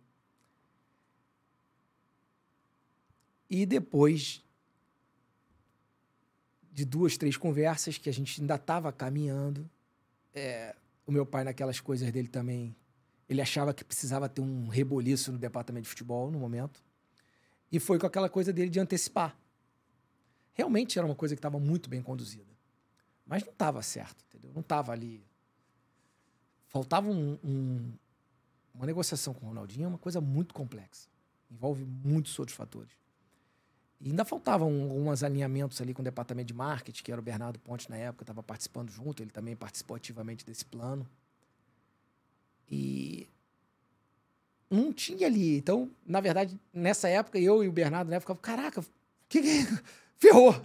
ferrou, porque não tá, não tá definido, entendeu? E ele, meu pai se precipitou naquele momento e anunciou, e deu errado. Mas ele, ele a verdade é que ele, ele, ele, na avaliação dele, ele achava que valia o risco de antecipar e anunciar, e mesmo que não desse certo, entendeu? Ele tinha umas avaliações que ele achava que valia o risco. Como ele achou que no escudeiro valia o risco anunciar o escudeiro como presente de Natal. Ele achou que o dano era maior se a gente dissesse que não tinha o presente. Então ele achou que ali naquele momento pro, pro time era bom anunciar. E anunciou fazer o quê? Até porque era uma semana de clássico, né? O Vasco vinha mal no campeonato, era isso acabou que, que o Vasco queria. até ganhou esse clássico. Ele queria, ele queria exatamente isso. Ele queria dar uma movimentada no departamento de futebol. E, e essas coisas que as pessoas não entendem qual é a outra dimensão dali. Ele, na verdade, ele queria ganhar aquele, aquele jogo. E ele achou que se ele anunciasse o Ronaldinho, na- aquilo podia movimentar aquele jogo e fazer aquela vitória. Ele conseguiu os três pontos que ele queria, mas pagou um preço muito caro de ter anunciado um jogador que não veio. Mas ele não se importava com isso, entendeu? Ele tem, então foi uma estratégia que na época quem estava por trás dos bastidores ficou de, em desespero. Até o Bernardo Ponte está aí para contar esses episódios. Mas passou. É- é- futebol é assim, cara. É uma coisa dá certo, outra não dá e vai, Mas vai eu, quero, mas eu quero a avaliação do Euriquinho, tá? O Euriquinho acha que o Ronaldinho daria certo dentro de campo ou acabou sendo o melhor do jeito que foi? Eu acho que sim, acho que sim. Você acha o Ronaldinho ia agregar? Pelo que ele jogou no Fluminense, hoje olhando de fora, você acha que o Ronaldinho teria agregado na luta contra o rebaixamento? Acho, acho. Acho que muito, muito, muito. É diferente, cara. A gente não pode avaliar é, como um jogador se comporta num clube ou no outro. Ele ia chegar no Vasco, o suporte que a gente ia dar nele para ser uma referência ali, ele, com todo o talento dele, com toda a nossa maneira de conduzir ali o departamento, ia fazer ele jogar. É, tem jogadores que eles precisam ser conduzidos para jogar, entendeu? Não é. E o Vasco tem esse histórico, né? De, de bom desempenho de alguns jogadores que não estão tão acreditados assim. O Vasco acho que tem essa energia ali. Futebol tem muita coisa de energia também, de coisa ali de. É a maneira como o torcedor abraça, a maneira como o torcedor encara. Às vezes, um jogador de futebol, é numa, numa apresentação num clube, ou num primeiro jogo, ele ganha um encantamento do torcedor e aquilo muda completamente a maneira como ele tem o desempenho dele durante o ano. É, é uma coisa assim inexplicável, mas acontece. E às vezes o contrário também acontece. Então, tem jogadores que eles parece que eles têm uma química boa. Às vezes é, num- é numa coisa que ele fala, numa entrevista que ele dá, ele agrada o torcedor, entendeu? Que cada torcedor de cada, de cada clube, ele tem uma peculiaridade que ele gosta de escutar uma coisa, entendeu? Ele gosta de. ele- e o do Vasco tem as peculiaridades dele. Então, às vezes, um, o cara solta uma coisa que o torcedor cai nas graças do torcedor. E, assim- e futebol é o seguinte: depois que você cai nas graças do torcedor, é, é difícil. Porque tu joga, tu erra uma, erra duas e a culpa é sempre do cara. O cara te deu a bola meio torta, o cara. A bola podia ter vindo mais. Pô, a culpa é do outro. É difícil, cara. É futebol, cara. Futebol é muito difícil, é muito difícil. E a gente falou do Ronaldinho, mas também tem a história do Leão Moura. Você também participou dessa negociação? Tava perto de acertar realmente ou tava certo e foi pressão externa para ele não vir? do, do Léo Moura eu não participei. Não tive contato com o Léo Moura. É, foi uma coisa mais do vice-presidente de futebol na época. Eu não tive nenhuma ligação ali, na... apesar de não ser contra, tá? Achava o Léo Moura um, um grande jogador. Mas não participei, então não sei ali o que, que era, estava envolvido. E tem outro episódio que aí também é uma coisa muito Eurico Miranda de ser, se a gente pode falar, que é o episódio da Sibéria. Você acha que ele, olhando de fora e olhando o cara dos bastidores, você acha que ele fez isso para garantir a tranquilidade ou ele tinha convicção que o Vasco não ia cair mesmo? Ou os dois? Talvez os dois, talvez os dois, mas aquilo ali foi uma decisão brilhante. Poucas pessoas iam ter essa capacidade e essa coragem. É que as pessoas elas analisam muito superficialmente as coisas. Naquele momento, a tranquilidade que ele deu para o time do Vasco, a tranquilidade que ele deu para os atletas, a pressão num time de futebol é uma coisa assim, só quem tem lá, quem está lá dentro sabe como é que é. Uma pressão de um, de um time do tamanho do Vasco, hoje com as redes sociais, com WhatsApps e essas coisas, a pressão que os atletas sofrem, a família dos atletas sofre. Quando ele tira o foco e traz o foco todo para ele, ele dá um alívio tão grande nessas pessoas que é difícil ter a dimensão disso. É difícil ter a dimensão disso. E é difícil ter a dimensão do sofrimento que causa para quem assume essa responsabilidade, da pressão que causa de tudo que, que você tem que carregar por, por tomar uma atitude dessa. Mas ele era, isso é bem eurico mesmo, ele tinha essa coragem. E ele, mas ele fez pensado. Ninguém pensa que não foi pensado, foi pensado e planejado. Ele sabia que ele ia falar, ele sabia que ele ia carregar esse peso. Mas ao mesmo tempo ele tipo distraiu, distraiu o torcedor, entendeu? Ele distraiu o torcedor, distraiu a mídia, distraiu todo mundo, distraiu a oposição do clube, distraiu todo mundo. Todo mundo só focou em, em bater na Sibéria, Sibéria, Sibéria, Sibéria, Sibéria, enquanto isso esquecia. Esqueci os outros problemas, as outras, os outros caras que estavam sendo criticados, os atletas que estavam sendo criticados, a pressão que estava tendo na comissão técnica. E se você for reparar, tem resultado positivo isso. A campanha que o Vasco faz pós Sibéria é uma campanha muito boa. É que não deu para recuperar a tragédia que tinha sido a parte inicial. Eu avalio dessa forma, entendeu? A gente tem que avaliar o que, que foi ganho e o que, que foi perdido com essa decisão. Quem perdeu? Só o Eurico. E o Vasco ganhou mais uma vez. E outra dúvida. Não deu certo, né? Infelizmente não deu certo. As coisas também, às vezes, você faz o certo e não consegue atingir o resultado. Nem sempre que você faz tudo certinho, você, você atinge os seus objetivos. Porque os outros 20 clubes estão disputando também estão tentando fazer tudo certinho. Então, se todo mundo fizer tudo certo, só um vai ganhar. Então, não é sempre que você acerta que você ganha. Né? Mas aquela campanha de 2015 tem alguns jogos emblemáticos. Tem algumas vitórias do Vasco emblemáticas. O Santos no, em São Januário, naquele jogo da chuva. Tem o jogo também contra o Palmeiras fora de casa. Mas tem um jogo dentro de casa que incomoda e machuca o torcedor do Vasco, é contra a Chapecoense no Maracanã. Um jogo que foi em outubro, o estádio tá. O final de setembro, início de outubro. O estádio estava lotado. E o Vasco estava vencendo aquele jogo, teve um pênalti não marcado a favor e no finalzinho teve um pênalti marcado contra. Foi um lance até com o Rodrigo. Vocês ficaram chateados? E aí eu já vou até colocar no combo aquele jogo da Copa do Brasil contra o Santos. Que eu acho que, pelo que a gente viu na, de repercussão na imprensa, talvez tenha sido um dos jogos que você mais se posicionou energicamente contra a arbitragem. Que é aquele jogo em São Januário que marca o um impedimento, se eu não me engano, do Ederson. É, então, como é que você avaliou a arbitragem naquele ano de 2015? Claro que o time que fez 13 pontos no primeiro turno tinha uma remada mais difícil para recuperar. Mas o Vasco tentou e lutou até o final. Cara, o Vasco, eu acho que vai ser difícil você encontrar é, um ano em que um clube de futebol tenha sido tão prejudicado como o Vasco foi nesse ano, com erros grosseiros e decisivos. Teve um outro num pênalti no Maracanã, acho que, se não me engano, foi contra o Curitiba, numa bola que bate na mão. Não sei se foi esse com a Chapecoense. Esse contra o Chapecoense. E outras decisões. Esse jogo contra o Santos são erros assim grotescos que fazem o Vasco perder o jogo. E, e são constantes os erros. É difícil você.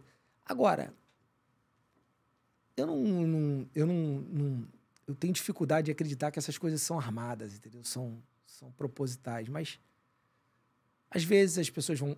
O árbitro já vai muito pressionado por um erro anterior de outro, às vezes. Então eu quero levar por esse lado da fatalidade, mas difícil ter. Eu tenho, eu tenho uma crítica ao processo de arbitragem no Brasil muito grande, que eu acho que os clubes são muito pouco ouvidos em relação a isso, entendeu? Os grandes responsáveis pelo, pelo, pelo um campeonato de futebol são os atletas e os clubes. E, e essas pessoas nunca foram ouvidas em termos de arbitragem para avaliar, para analisar. Elas tinham que ser consultadas, entendeu? Acho que o clube devia avaliar os árbitros ano a ano. Até para você depois chegar e falar: não, Vasco, você está reclamando desse árbitro, mas tu avaliou ele bem tantas vezes, entendeu? Isso foi um erro. Agora, quando você não transfere essa responsabilidade para os clubes e para os atletas, você vive atleta reclamando: ah, esse árbitro é isso, esse árbitro é isso. Deixa os atletas avaliarem os árbitros. Deixa os árbitros estarem sobre o crivo de uma avaliação dos clubes e dos atletas. Eles iam melhorar muito. Eles são avaliados pelos próprios caras que escalam ele. É difícil, entendeu? Quando você escolhe uma pessoa para você avaliar ela, é muito difícil. Tipo, eu escalo o árbitro. E depois, quando eu vou avaliar, eu já fico querendo avaliar, dizer que ele foi bom, porque, porra, eu que escolhi, né? Não vou dizer que ele é ruim, né? Aí eu escolho outro de que esse é ruim também. Pô, então tá escolhendo mal pra cacete.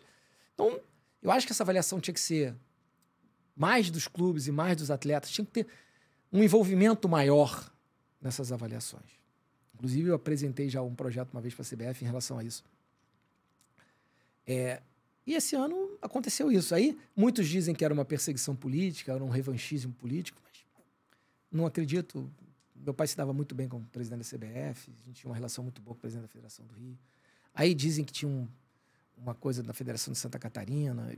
Aí tem, tem, aí tem várias teorias da conspiração. Eu sei que efetivamente o Vasco foi muito prejudicado esse ano e não teria sido rebaixado se não tivesse sido em ao menos um desses jogos. Perfeito. Eu estava aqui pensando exatamente sobre isso.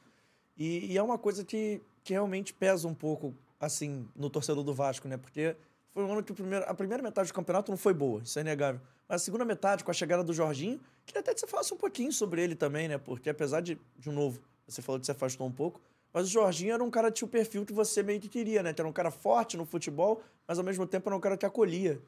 Então, o, eu acho que a escolha do Jorginho nesse momento foi brilhante.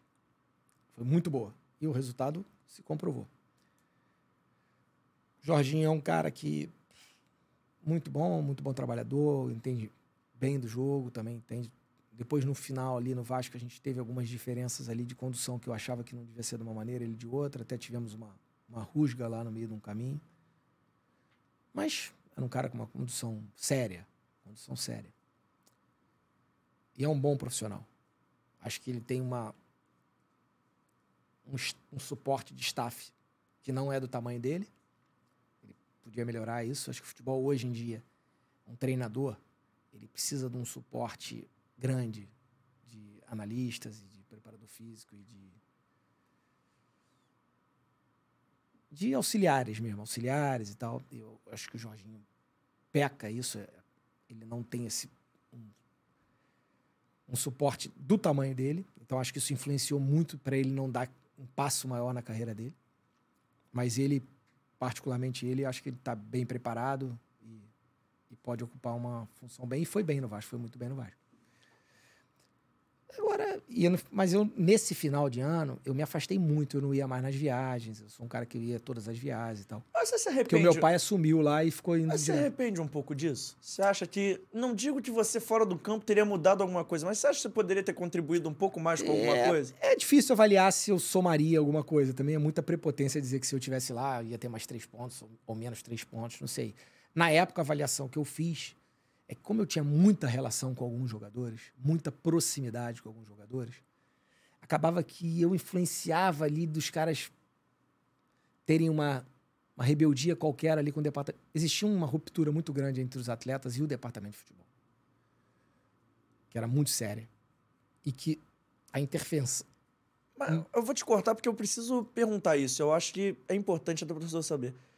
Havia uma ruptura por qual razão? O que aconteceu para ter essa ruptura? O que você pode falar? Então, não é, quero que você cite é, nomes, mas assim, o que dá para falar? eu não tenho problema nenhum em citar nomes. Eu, desde o início, eu, eu não entendia que o Paulo Jones era o cara certo para conduzir. Sem fazer nenhuma crítica pessoal à, à pessoa, não tem nada contra a pessoa, entendeu? Eu achava que não era ele naquele momento, eu achava que o entendimento de futebol dele e a maneira como ele conduziria o departamento não era aquela. É, quando a gente assumiu o Vasco, o plano era manter o Rodrigo Caetano ali. No, o acordo era manter o Rodrigo Caetano, o Rodrigo Caetano continuar. E ali, por algum motivo, o vice-presidente de futebol entendeu que não tinha que ser o Rodrigo, tinha que vir o Paulo, e eu já era contrário àquilo. Aí, no processo de convencimento, me convenceram que tinha sido que tinha que ser o Paulo, mas o Paulo não ia interferir muito, ia, ia ficar meio que por fora assim do processo. Só que talvez até por eu ter essa rejeição inicial, talvez até eu seja um dos responsáveis por esse atrito assim, mas acho que não, eu tentei de todas as maneiras evitar isso. E o, os jogadores tinham uma restrição grande ali ao, ao trabalho desenvolvido por ele. Então, aquilo foi aumentando, foi aumentando, as coisas vão aumentando. E você fica ali apagando um incêndio aqui, apagando um incêndio aqui. Só que chegou uma hora que eu falei, cara, eu tô no meio desse incêndio, acaba que eu os caras estão ganhando gasolina, ganhando energia nas minhas costas aqui para ter uma ruptura. Então, vou sair desse processo que talvez as coisas se acalmem. Talvez ele consiga conduzir e acalmar. Infelizmente não, não conseguiu, mas é o que eu falo, o que eu falei primeiro do Celso e agora estou falando do Paulo. Cara, eu, eu não quero falar de pessoas, entendeu? Eu não quero. As pessoas têm muita dificuldade de entender como, num, num, num certo momento no Vasco, eu achava que o Jorginho tinha que ter saído do Vasco no, no, no meio de 2016 da, da, da campanha na Série B. Não porque eu não gostava dele, não, é porque eu achava que no momento ali a gente precisava ter uma mexida ali, precisava dar uma modificada, precisava de um, de um, de um ânimo diferente, de alguém que com uma filosofia um pouco diferente da dele. Não que o cara seja ruim, não que o cara seja incapaz, entendeu? As pessoas, as avaliações do futebol, elas têm que passar a ter um pouco mais de. Não sei se as pessoas levam tudo muito pro pessoal, acham que você não gosta delas, que você tem uma implicância. Com... Não tem implicância com ninguém. É... Achava que naquele momento, profissionalmente, é assim que se deve conduzir as coisas. Às vezes, relações profissionais e empresas terminam porque, ó, não é o momento desse cara aqui, não é que o cara continuam amigos, continuam com uma relação. Mas no Vasco, sei lá, as coisas são mais acentuadas em relação a isso, entendeu? Tudo é muito pessoal demais, aí tem dificuldade. Por isso que até eu tenho pouco de receio de falar das pessoas e as pessoas levarem para um lado negativo. Tem que sempre ficar reafirmando: ó, oh, não tem nada contra ninguém. Quero que as pessoas sigam as vidas delas, sejam. Se o cara chegou no Vasco é porque o cara é competente. De alguma maneira ele teve desenvolver um bom trabalho em algum lugar para chegar ali. Eu não posso dizer que o cara não tem competência para aquilo. Como é que eu podia, depois de um ano, achar que o Jorginho não era competente para ser o treinador do Vasco? Ele já tinha tido um desempenho brilhante, ele tinha tido, ficado não sei quanto, bateu os recordes, mais recordes de invencibilidade no comando do time. A gente tinha começado seis meses de Série B brilhantes. Só que eu estava enxergando que aquilo ali era um momento que a gente tinha chegado no, no topo e estava começando uma curva descendente. achei que a gente precisava mudar para continuar crescendo. Não que ele era incapaz, achei que naquele momento ali não era o ideal. Você chegou a temer que o Vasco não fosse subir para a Série A sim, naquele ano? Sim, sim. Eu, muito. Eu me preocupei muito. Eu, se a gente tivesse feito a mudança, teria sido bom para o Vasco e teria sido bom para o Jorginho também na época. Ele teria saído muito por cima não teria pego. Ele teria saído no ápice também. Não teria pego a curva descendente. Pegou a curva descendente, acho que foi ruim para ele, desgastante para a carreira dele. Acho que se ele tivesse saído ali, ele tinha saído muito bem e o Vasco tinha continuado muito bem na competição. Nós liderávamos a competição bem. A gente foi perder, acho que o último jogo só do primeiro turno. Se não me engano, a gente perdeu o último jogo fora de casa. Não sei se foi pro Ceará. A gente perdeu o último jogo. E ali já estava vendo que ali, como você tá todo dia, você tá vendo que ali chegou num limite. Sabe quando você tá espremendo ali a laranja e não sai mais nada? Você fica ali no, no, no espremedor de suco e não tá saindo nada, você tá insistindo ali. Era esse meu entendimento. Mas o presidente, na época, eu não era vice-presidente de futebol, então não tinha poder ali. Então ele, ele entendeu que não era. E a gente passou sufoco. Quase que a gente. Temos que agradecer muito ao, ao falecido Thales. Mas Deu certo. Que, inclusive, eu queria que você falasse rapidinho sobre ele, só um comentário, assim, sobre o Thales, que era um cara que você tava ali no dia a dia e foi emprestado pro Japão, depois foi emprestado à Ponte Preta, como é... E nasceu no Vasco, né? Como é que ele é... Então, eu não, eu não peguei esses empréstimos, né? Sim. Eu tinha saído já. Cara, o Thales era um menino sensacional, entendeu? Um moleque vascaíno, doente, porra, com uma dedicação ao Vasco, entendeu? Ele queria ver o Vasco vencedor, queria...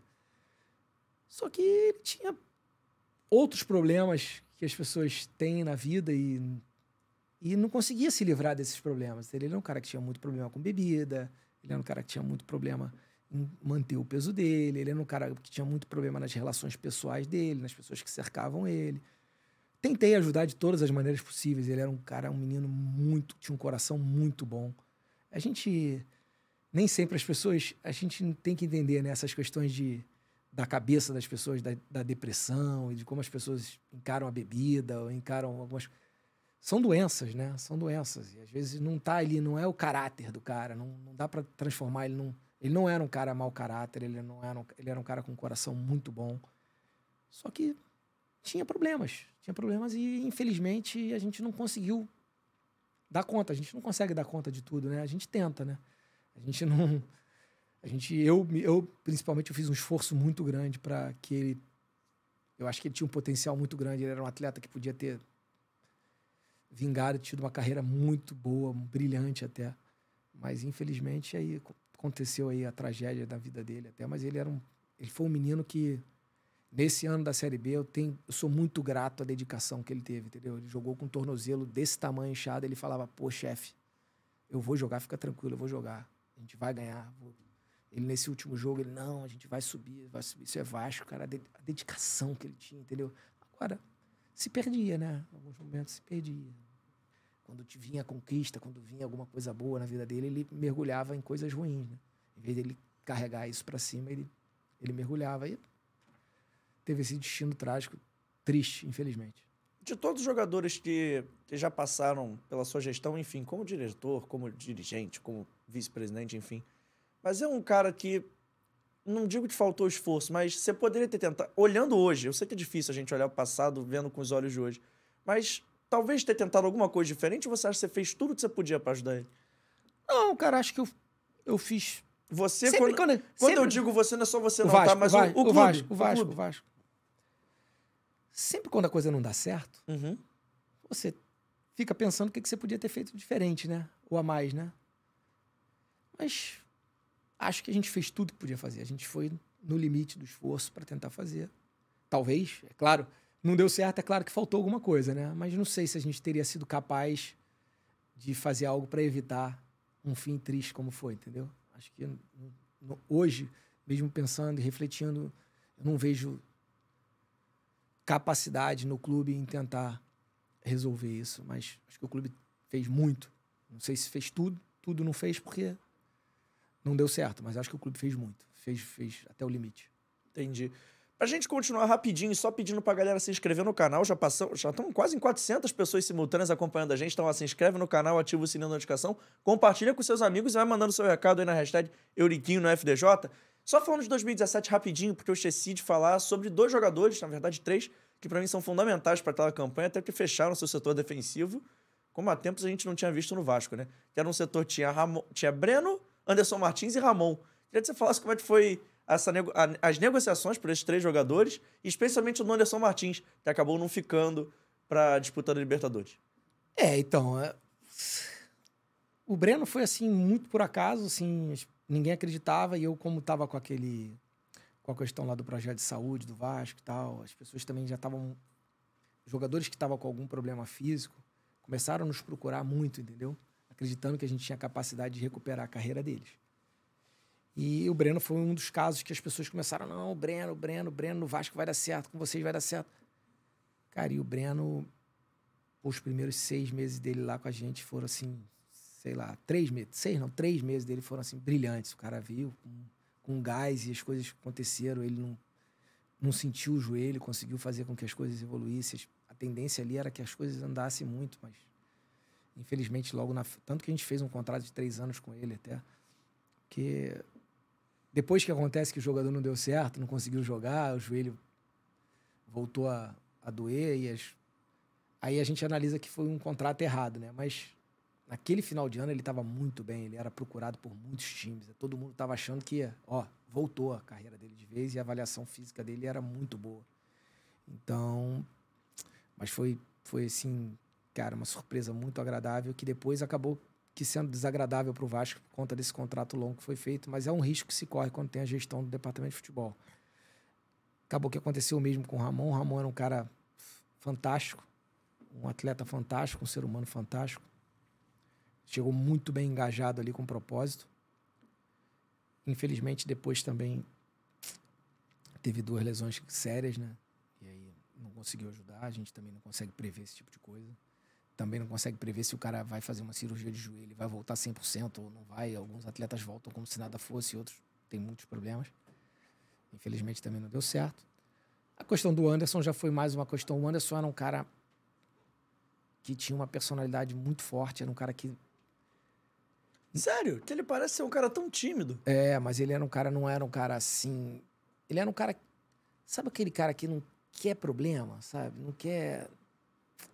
Quando começam a, a, a mexer demais, ele, ah, tá melhor eu não tá aqui. Entendeu? Ele, ele já chegou no Vasco quando ele veio. A gente. Logo no início, ele já. Ele acertou com a gente, fechou com a gente e quase não veio.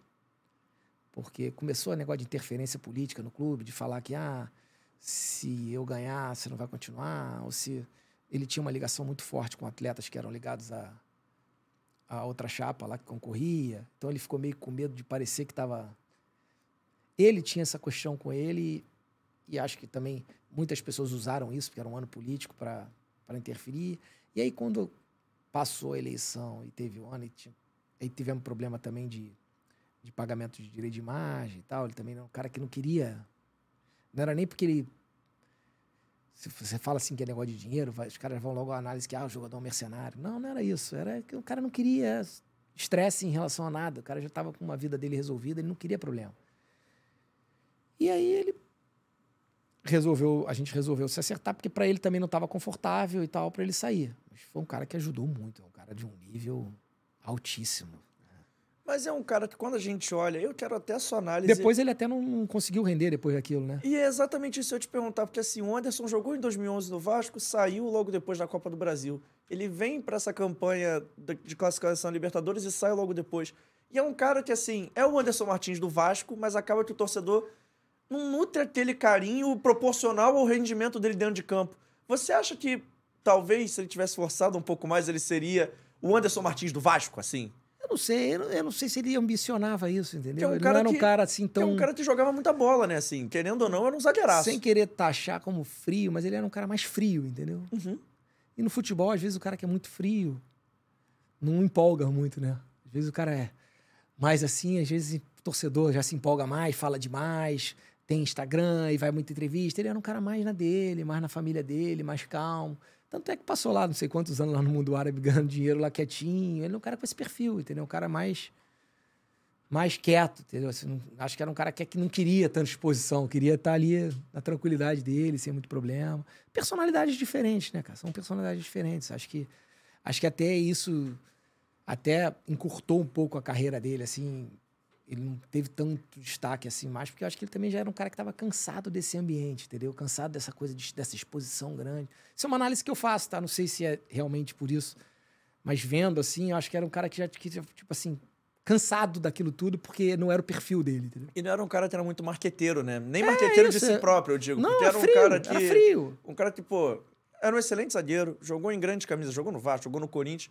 Mas não é um cara que, quando a gente fala, talvez o torcedor vascaíno tenha mais isso, de ser um cara que, pô, foi um dos melhores zagueiros da década de 2010, por exemplo. Os torcedores de outros times talvez tenham passado batido por ele. Se ele fosse um cara mais marqueteiro, quem sabe, as pessoas lembrassem até mais dele, cogitassem para a seleção. Ele é, exatamente, ele podia ser um jogador que pudesse ter alçado algumas coisas mediaticamente maiores. Uhum. Mas será que ele queria isso? Acho que ele já alcançou os objetivos dele de termos profissionais, em termos de ter um bom contrato, sempre com bons contratos, com, ganhando um bom dinheiro. Acho que ele fez um bom ele teve uma grande carreira em termos de resultados financeiros e de repente o objetivo do cara era esse, todo de conquistas de títulos também, de jogar. O cara tem um limite ali. O cara não quer. O cara não quer. Tem, tem pessoas que também não.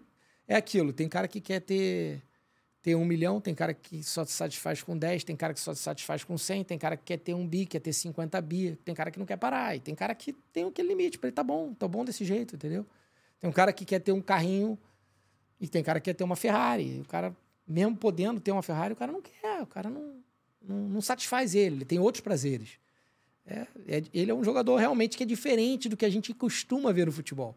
A gente que a gente costuma ver no futebol é isso. É o cara ah, querer cada vez mais, aparecer cada vez mais. Tá, ele tem um perfil diferente, mas dentro do campo ele correspondia de maneira absurda. A última pergunta sobre o ano de 2017 é a seguinte: é sobre a negociação do Matheus Vital. O que, que você pode falar? Na época era Matheus Pet, hoje é Matheus Vital. O que, que você pode falar? Era um jogador que a torcida tinha ali. Não vou dizer que era uma implicância, mas tinha uma cobrança a mais por via da base. Uns concordaram, outros não. O que, que o vice-presidente de futebol na época pode falar sobre? Bom, é. Hoje está comprovado que foi um bom negócio que o Vasco fez, em termos financeiros. Até hoje o Corinthians não recuperou o investimento que ele fez. Já passaram já seis anos, né? Na época se criticou muito o valor da negociação, achou que era barato, que não devia ter sido vendido por aquele valor e tal. Valores na negociação de futebol são muito complicados. Às vezes você acha que está vendendo por pouco e quer mais, e aí depois também não tem nem o pouco que você tinha. A gente tem o caso do Thales, que a gente acabou de falar aqui, foi um jogador que teve uma proposta de 5 milhões de euros para o Vasco e o Vasco não vendeu. Na sua época que já Não. estava lá. Foi na época do, do, do Roberto. O Vasco não vendeu, teve um entendimento que era um jogador que podia valer muito mais. Infelizmente, não foi vendido por nada. E o Pet, nessa época, foi vendido por um valor, nem me lembro certo qual foi, mas que na época foi dito como barato, que não devia ter sido vendido por aquilo, que aí já começa a vir as suposições. A nossa avaliação na época é a seguinte: era um jogador que não queria continuar. Era um jogador que não conseguia conviver com a crítica que era feita a ele. Ele não entendia, ele não achava justa, não achava correta. Era um jogador que desempenhava, às vezes ele fazia bons jogos, grandes jogos e saía sempre muito criticado. Era um jogador que ele tinha muita dificuldade de entender. Ele era um vascaíno que estava ali há não sei quantos anos, um garoto da cria da base. Ele não entendia é, o nível das críticas feitas a ele. Então ele tinha muita dificuldade. Aquilo estava tendo, ele achava que aquilo era um impeditivo para a evolução da carreira dele, para o crescimento dele. Ele precisava sair dali. Ele, ele insistia com aquilo. Então era um jogador que seis meses antes dessa transferência ele podia não renovar o contrato dele e podia um tempinho depois já assinar um pré-contrato e sair. Que era o que ele tinha convicção de que deveria ser feito. E quando eu conversei com ele, com o pai, é, eu tinha que arrumar um jeito de, de convencê-lo a continuar no clube e renovar um contrato para o Vasco pelo menos ganhar algum dinheiro, pouco que fosse. Senão ele ia sair de graça. Ele não renovava o contrato, ia sair de graça. Assinar um pré-contrato, ia sair de graça. E o convencimento que a gente fez com ele na conversa foi que ele ficaria, a gente renovaria o contrato e que quando chegasse uma proposta que fosse interessante para ele, nós iríamos fazer a, transferência. E foi o que aconteceu. Chegou no final do ano, ele me procurou, o pai e ele. Ó, aquilo que a gente combinou, a gente tem aqui uma proposta. É muito interessante para mim. Eu vou ganhar esse salário aqui. Era um salário muito bom para ele, um salário que o Vasco não podia pagar. Ele ia ganhar na época mais que o Nenê ganhava no Vasco. Então, não podíamos transformar ele naquele. E eu tinha o compromisso com ele de liberar. Falei, encaminha a proposta do Corinthians a gente vai fazer a negociação e fizemos. E cumprimos o que a gente tratou com o atleta. E, para mim, não teve problema nenhum nessa negociação. E agora, hoje, se comprova que foi uma negociação boa para o Vasco, em termos financeiros também. O torcedor pegava no pé do jogador, o jogador não conseguia jogar, o jogador não conseguia render. Era. Dizem muito de desmanche do elenco nesse ano, né? Que, ah, eu fiz um desmanche quando terminou. Mas esse desmanche se resumiu à saída do Madison, que também não era um jogador amado pela torcida, também era um jogador que também tinha muitos problemas, que queria ir embora, queria ir embora, queria ir embora. O Matheus Vital. E mais quem? O Nenê e o Anderson Martins. Não, o Nenê saiu, a gente já tinha saído. Ah, tá. E o Anderson Martins saiu antes por esses motivos aí de que ele queria a rescisão do contrato dele, ele que pediu a rescisão do contrato. Então não tem o que fazer. Você tentou demovê-lo da ideia?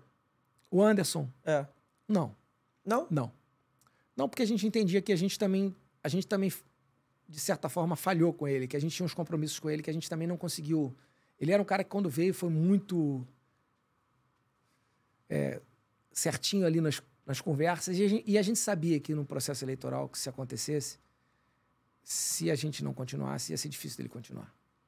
Porque ele ia ter esse dilema de ter vindo na gestão do Eurico e depois ficar na gestão. Então ele tinha, ele não queria ele não queria esse dar justificativa para isso. Ele achava que ele tinha que estar a par disso, então ele não queria se, era o que eu entendia, tá? Ele não foi ele que disse, mas era o entendimento que a gente tinha das coisas que eram conversadas. Tá, perfeito. Agora a gente tá em 2017, final do ano, 2018, teve ali a eleição no final do ano, começa aquela conturbação política no Vasco que a gente sabe, mas esse ano teve uma peculiaridade. que era o torcedor do Vasco, enfim, o associado do Vasco, escolheu uma chapa, mas a, ali você vota, era uma eleição indireta ainda. E no final das contas, o conselho escolheu um outro candidato, que era o Alexandre Campelo. O que, que você pode falar sobre esse processo? Você participou ativamente, não participou? Se afastou? Como é que você viu? O que, que você pode contar? Eu vou. Essa daqui, o pessoal tá até falando que eu tô levantando muita bola, mas essa não é que eu tô levantando, não. Eu quero entender a sua versão sobre os fatos mesmo. A primeira coisa que as pessoas têm que entender é que é... muito se fala de que ah, foi golpe, foi golpe, de quem Foi tá golpe lá. ou não foi? Não. Não foi golpe. Se é uma coisa feita dentro da regra que está ali do estatuto, não é golpe. Golpe é quando você muda a regra do jogo. Ali não teve mudança de regra do jogo nenhuma. O que aconteceu foi que a chapa vencedora ela tem direito a indicar um candidato. E a chapa vencedora indicou dois.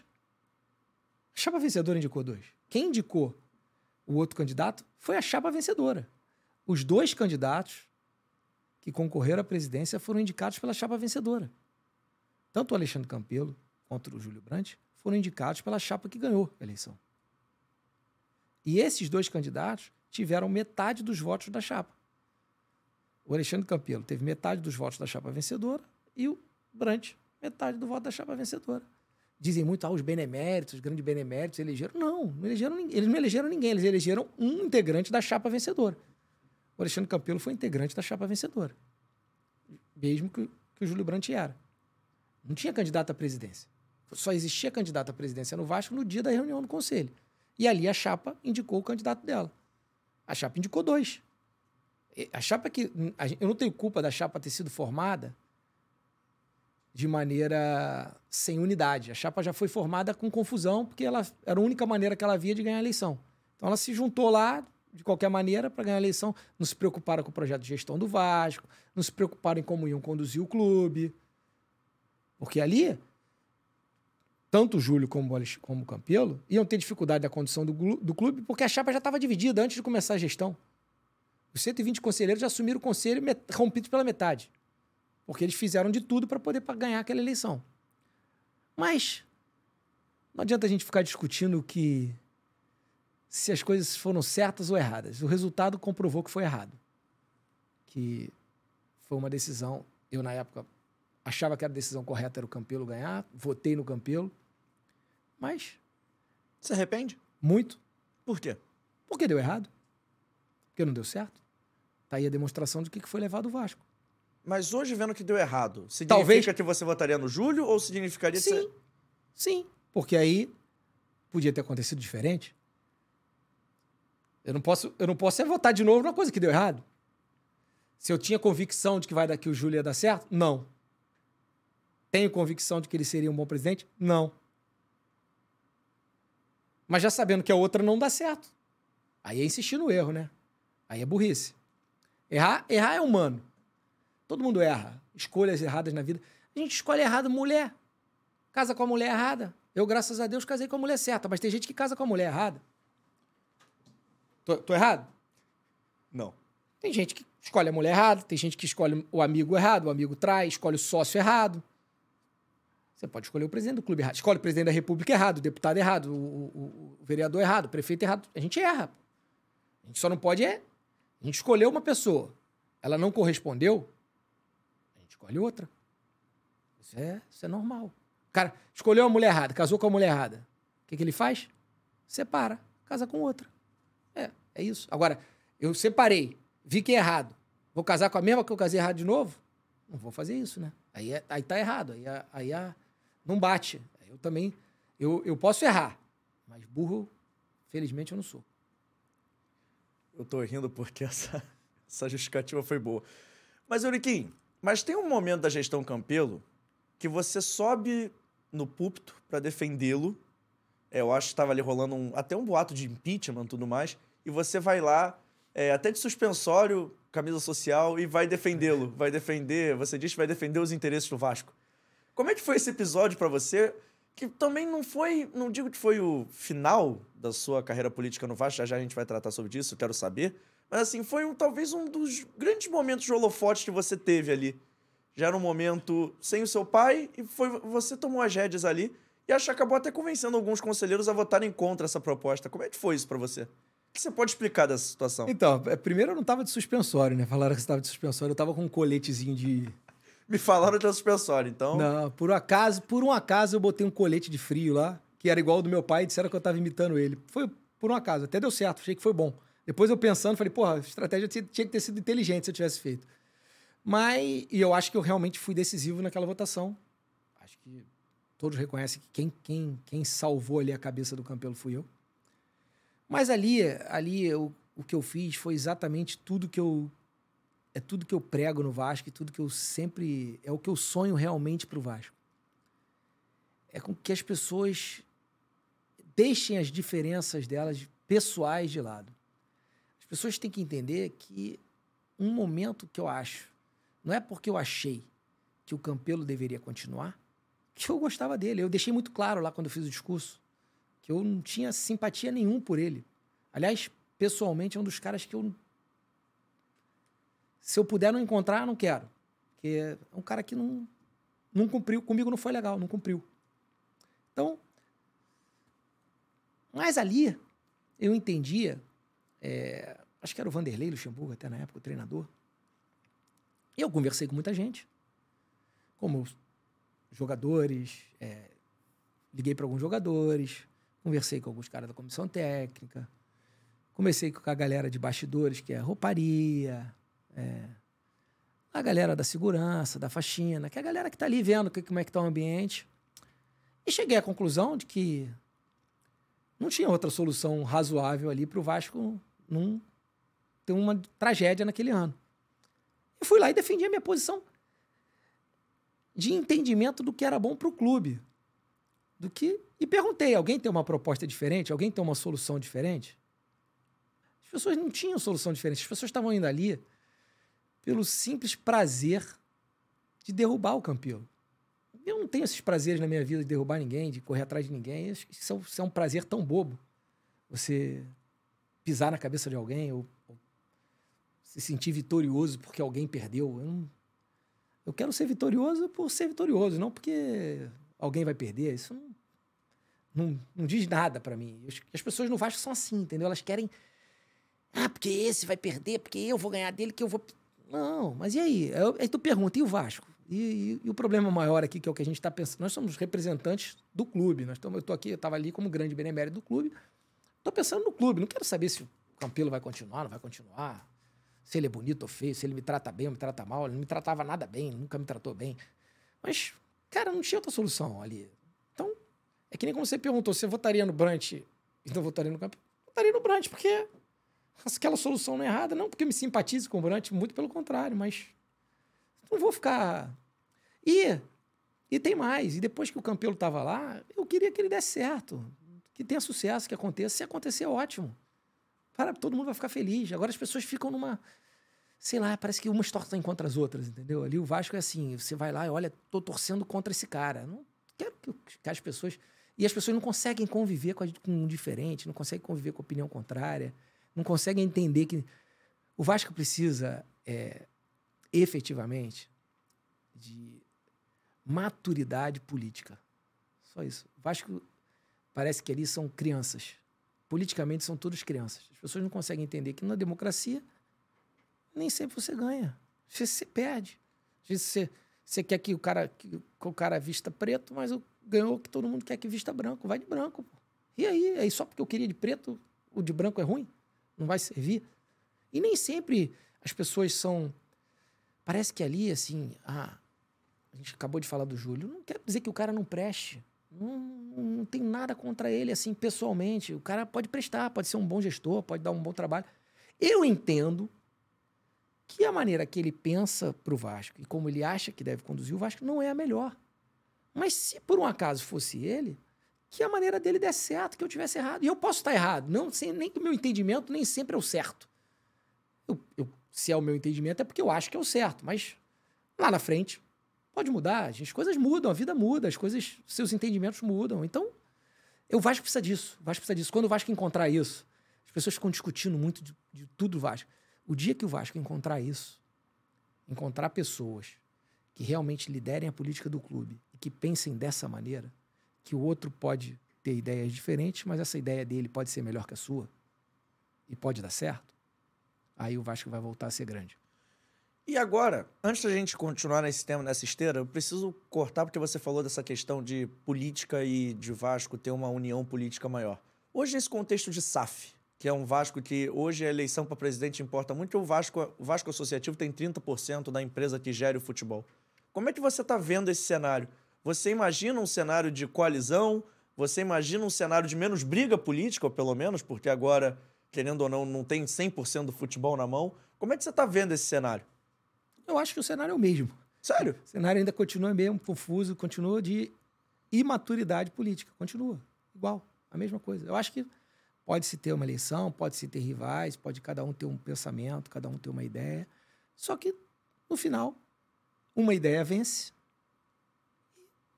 todos torçam para que essa ideia dê certo, todos convivam em harmonia. Eu não preciso, eu não preciso ser o melhor amigo do cara que tem uma ideia, mas eu preciso, pelo menos de alguma maneira, acreditar que se a maioria, se a maioria das pessoas entende que é aquele caminho que deve ser seguido, vamos acreditar que esse seja o melhor caminho. Vamos acreditar. Não chega de, de pensar que somos donos da verdade, que eu tenho a verdade. Ninguém tem verdade nenhuma. Ninguém tem verdade nenhuma. Então, a gente caminha vamos ver se vai dar certo. É isso que precisa. Eu acho que essa eleição, na verdade, é mais importante que todas as outras. Eu acho que eu não sou um entusiasta da SAF. Não sou entusiasta da SAF, mas a SAF está aí.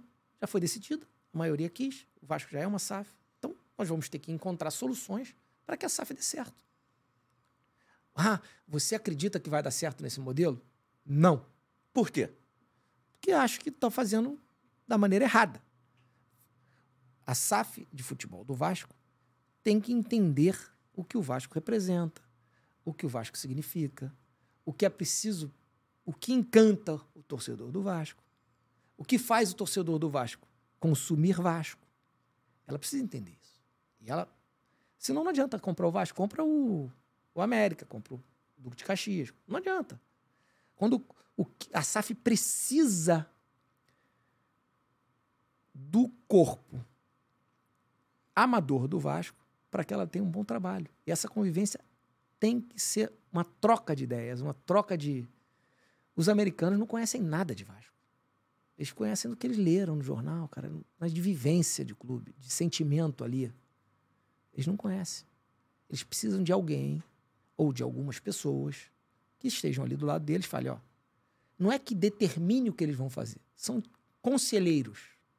Você não tem conselheiros nas grandes empresas? As grandes empresas multinacionais têm os conselhos. Os conselhos são formados por pessoas com uma capacidade de ter uma leitura sobre aquela companhia e dar conselhos. E o cara inteligente absorve os conselhos e toma as decisões dele. Os caras. Todo mundo precisa ser aconselhado. Todo mundo precisa ser aconselhado. E o Vasco precisa dar conselhos. Dê conselhos bons e o cara vai avaliar, ó. Vou fazer dessa maneira, porque pensando bem aqui, pode ser assim. Então, o cara me avisou, me, me alertou disso. Me... É simples, mas as pessoas não conseguem. As pessoas não Primeiro, porque, porque aquilo que eu falei antes, as pessoas não conseguem dar um conselho ou dar uma diretriz e a outra pessoa tomar uma diretriz diferente da que ela deu.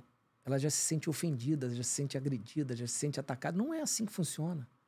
A gente pode chegar lá, apresentar uma solução, o cara da SAF entender, não, mas é melhor por esse caminho. Tudo bem, vamos dar outro conselho lá na frente, vamos dar. E vamos seguindo, vamos seguindo. Talvez o cara da, que recebeu esse conselho e fez de maneira diferente, lá na frente, quando der errado, ele vai pensar, porra, acho melhor fazer dessa maneira agora, porque dessa maneira pode ser certo. A gente tenta fazer com que as coisas não, aconteçam, não aconteçam errado para depois você fazer o certo. Melhor fazer o certo logo de cara. Mas é assim, trocando ideia. O Vasco não troca ideia. As, é, é tudo engessado. Um grupo não fala com o outro. Nem sempre por todas as ideias. Vamos lá, vamos dizer aqui. Ah, lá agora é, é, tem cor, né? No Vasco é cor. É azul, amarelo, branco, rosa, preto. Então, quem disse que o grupo amarelo não pode dar soluções para o grupo roxo? E que o grupo roxo não pode apresentar soluções para o grupo preto ou para o grupo branco? Não é, não é. Tu pode, às vezes, ó, eu ganhei, sou branco, eu ganhei. Aí desenvolvi um trabalho aqui. Porra, não deu certo. Quais são as ideias do Grupo Roxo para esse trabalho? Para esse, caso? Quais são as ideias desse outro grupo para esse? Por que não? Mas não conseguem se render. Primeiro, não conseguem reconhecer que erraram. acham que sempre são os donos da verdade, não conseguem reconhecer que perderam democraticamente algo. É isso. Se essa decisão que eu fui lá tomar no Vasco, lá do Campelo, tem gente que tem ódio de mim até hoje. Porque, não, porque você teve a oportunidade de pisar na cabeça dele, caralho, e ele é isso. Eu falei, cara, mas não, não vou no teu ódio, entendeu? Não vou, não é esse meu caminho. Eu não quero isso. O cara não, não vai gostar de mim, paciência. Eu morro sozinho, mas morro com as minhas convicções. Mas colocando os pingos nos is, então, você não é contra a Sociedade Anônima do Futebol? O Não. modelo SAF? Não. Você é contra... Ou... Não, não sou contra. Não Eu- sei nem se dá pra falar que é contra, mas você Eu não quero dizer que sou contra, eu não quero dizer que sou contra uma coisa que já está consolidada, Mas porque isso é não ruim, gosta- entendeu? Eu acho que esse não- conceito do cara ser contra algo que já está consolidado não deixa a gente evoluir, não deixa a gente andar para frente. Consolidou, eu vou pensar em andar para frente, eu vou pensar quais são as soluções que eu posso ter para ajudar que isso dê certo. Então vou, vou Eu quero, o. Vasco, eu quero que o Vasco ganhe. Eu quero estar lá vendo o jogo com meu filho, comemorar o Vasco ganhando. Não, não- não interessa se é com SAF, sem SAF, com, com americano, ou com, ju- com, com russo ou com árabe. Não, não- não interessa. Já não está consolidado que é dessa maneira? Vamos tentar ajudar. Vamos tentar fazer com que a coisa dê certo. Não adianta é, remar contra a maré. Não- não- eu não nasci para remar contra a maré, gastar energia remando contra a maré. Então, se você me perguntar se é a favor da SAF hoje, sou. Já está consolidado. Não tem que discutir. Não tem que ser a favor ou contra. Ou seja, então, vamos supor que o Euriquinho é um cara que tá dando conselhos. Não vou perguntar daqui a pouco se você é candidato ou não, mas não é isso agora. Mas o Euriquinho é um cara que tá dando conselhos. Se o Euriquinho puder dar conselho pra quem vai assumir o Vasco Associativo é ajude a SAF a caminhar, é isso? Claro, claro. Não é quebra o Até, por- contrato. até, porque, até porque nós somos sócios da SAF. Sim. Você vai assumir um clube que é sócio de alguma coisa e quer que ela dê errado? Não pode. Olha, se você me perguntar sobre o processo de formação da SAF do Vasco, se como o Vasco foi vendido, tem inúmeras críticas. E quais são? Porque você, até onde eu sei, é grande benemérito. Então você Sou- e participou e as- ativamente E as fiz processo. todas lá nas reuniões. Sim. Apesar de ter sido um processo que você não viu nada. É uma das primeiras críticas que eu tenho. Uhum. Por que não mostrar? Por que levantar essa suspeita desnecessariamente? Por que deixar essa pulga atrás da orelha das pessoas desnecessariamente? Por quê? É uma das questões. Por quê? Volto a repetir, não tenho nada contra o CEO do Vasco, que é hoje CEO da SAF. Não tenho nada contra ele pessoalmente, não conheço. Não sei se se é bonito, feio, se gosta de mim, se não gosta de mim, não sei. Não tenho nada contra ele, pessoalmente. Nada contra ele. Nada, nada, nada, zero. Não pode me dizer nada. Tem alguma coisa contra esse cara, não. Mas eu tenho pulgas atrás da orelha, desnecessárias. Por que, que ele era?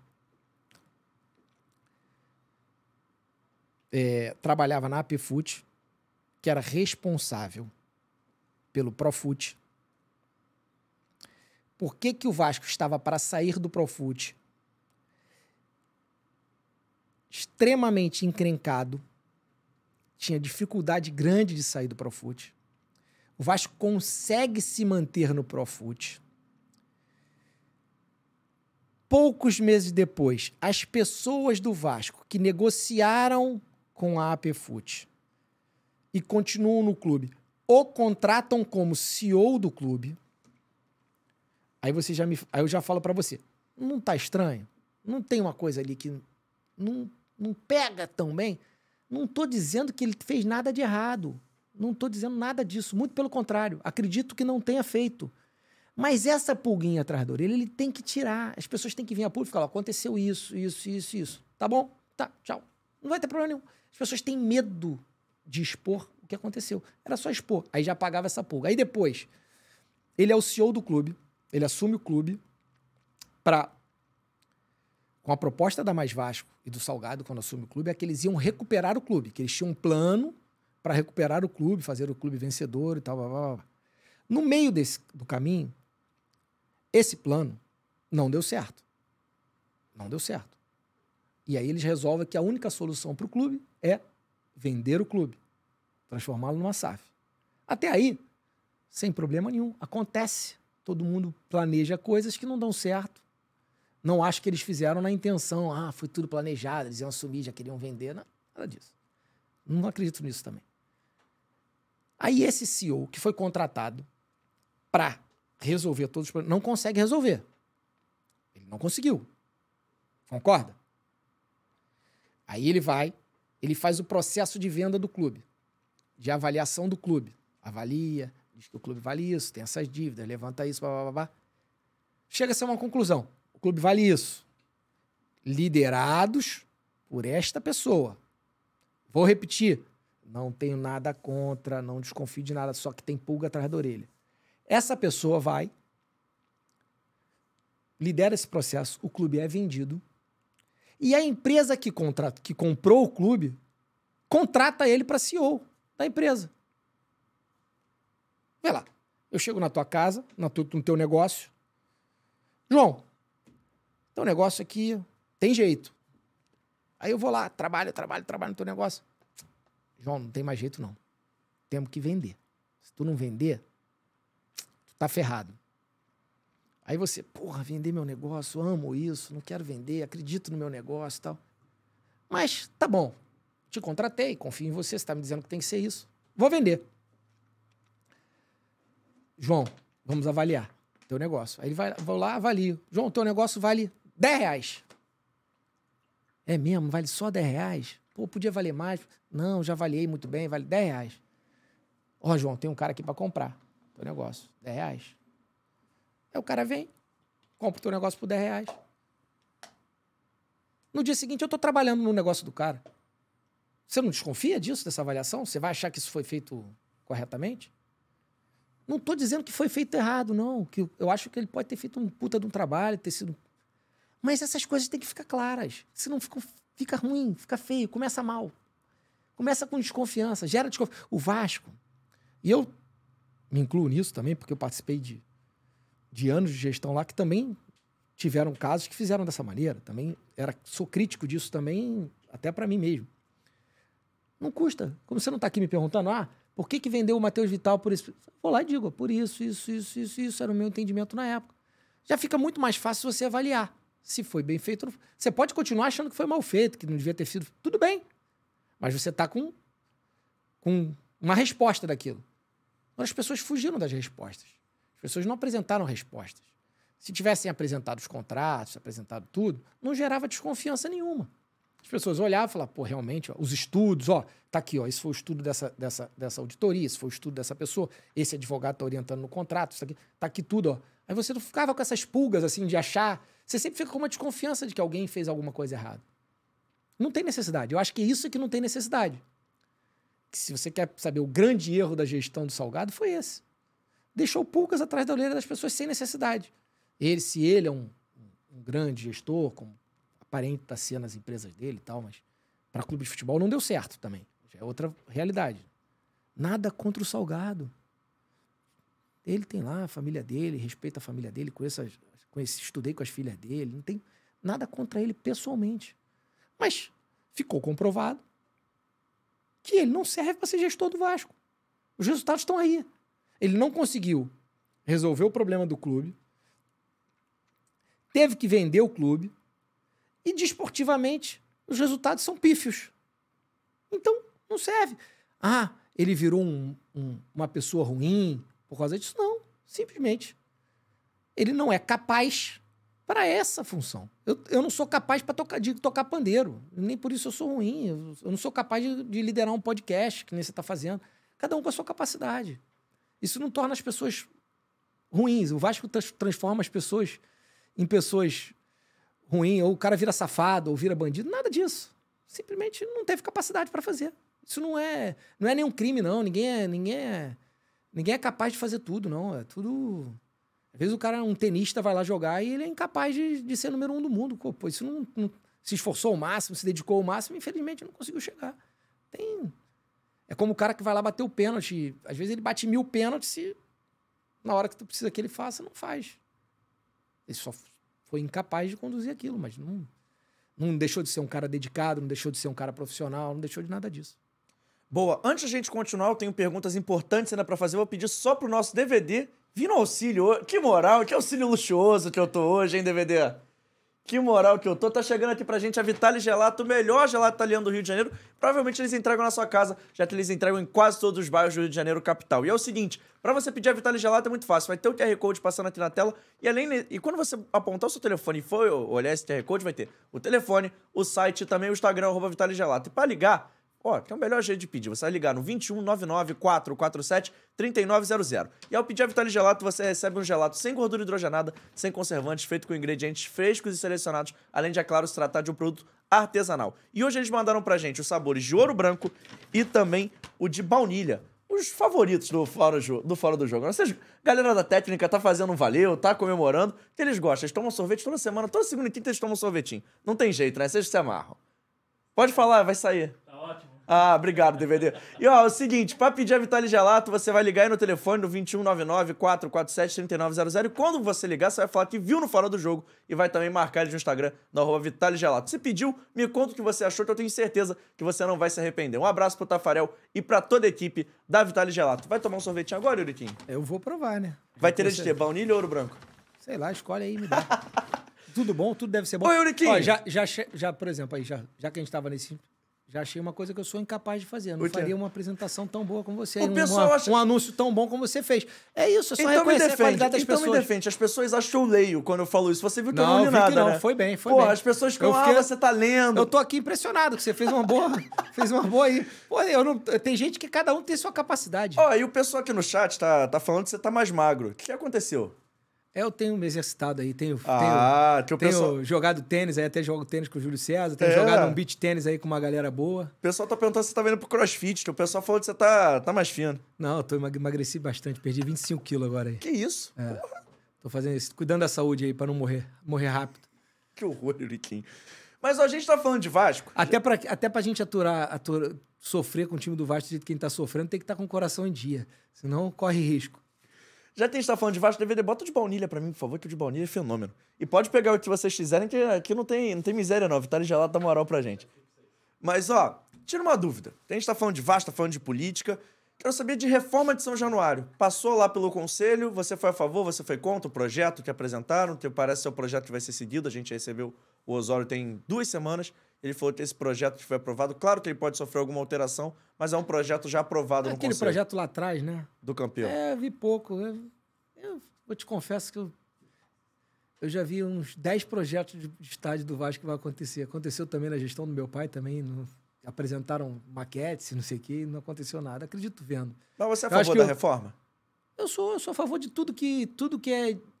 Eu sou a favor de tudo que é de modernidade, de tudo que é para melhorar, de tudo que é para evoluir. Eu sou a favor de tudo que é para andar para frente. Eu gosto de andar para frente. Eu gosto de. Lógico, o Vasco tem suas tradições, Vasco tem tudo. Eu acho que o, o Vasco tem que tomar cuidado com dimensões de estádio, que eu acho que o, o, o fator campo é extremamente importante no futebol, é decisivo no futebol. Então você não pode, você não pode fazer nada muito frio, nada que se, distan- se distancie do torcedor. O Vasco, em sua história eh, de São Januário, aquele, aquele estádio influenciou muito em diversas partidas, em diversas conquistas. Isso tem que ser levado em consideração quando o cara desenvolve um projeto, entendeu? Mas que eu acho que as pessoas não podem. é, o Vasco hoje, você vai lá no São Januário, o São Januário está muito abandonado. E esse discurso de que está abandonado porque vai fazer um novo é, é muito perigoso.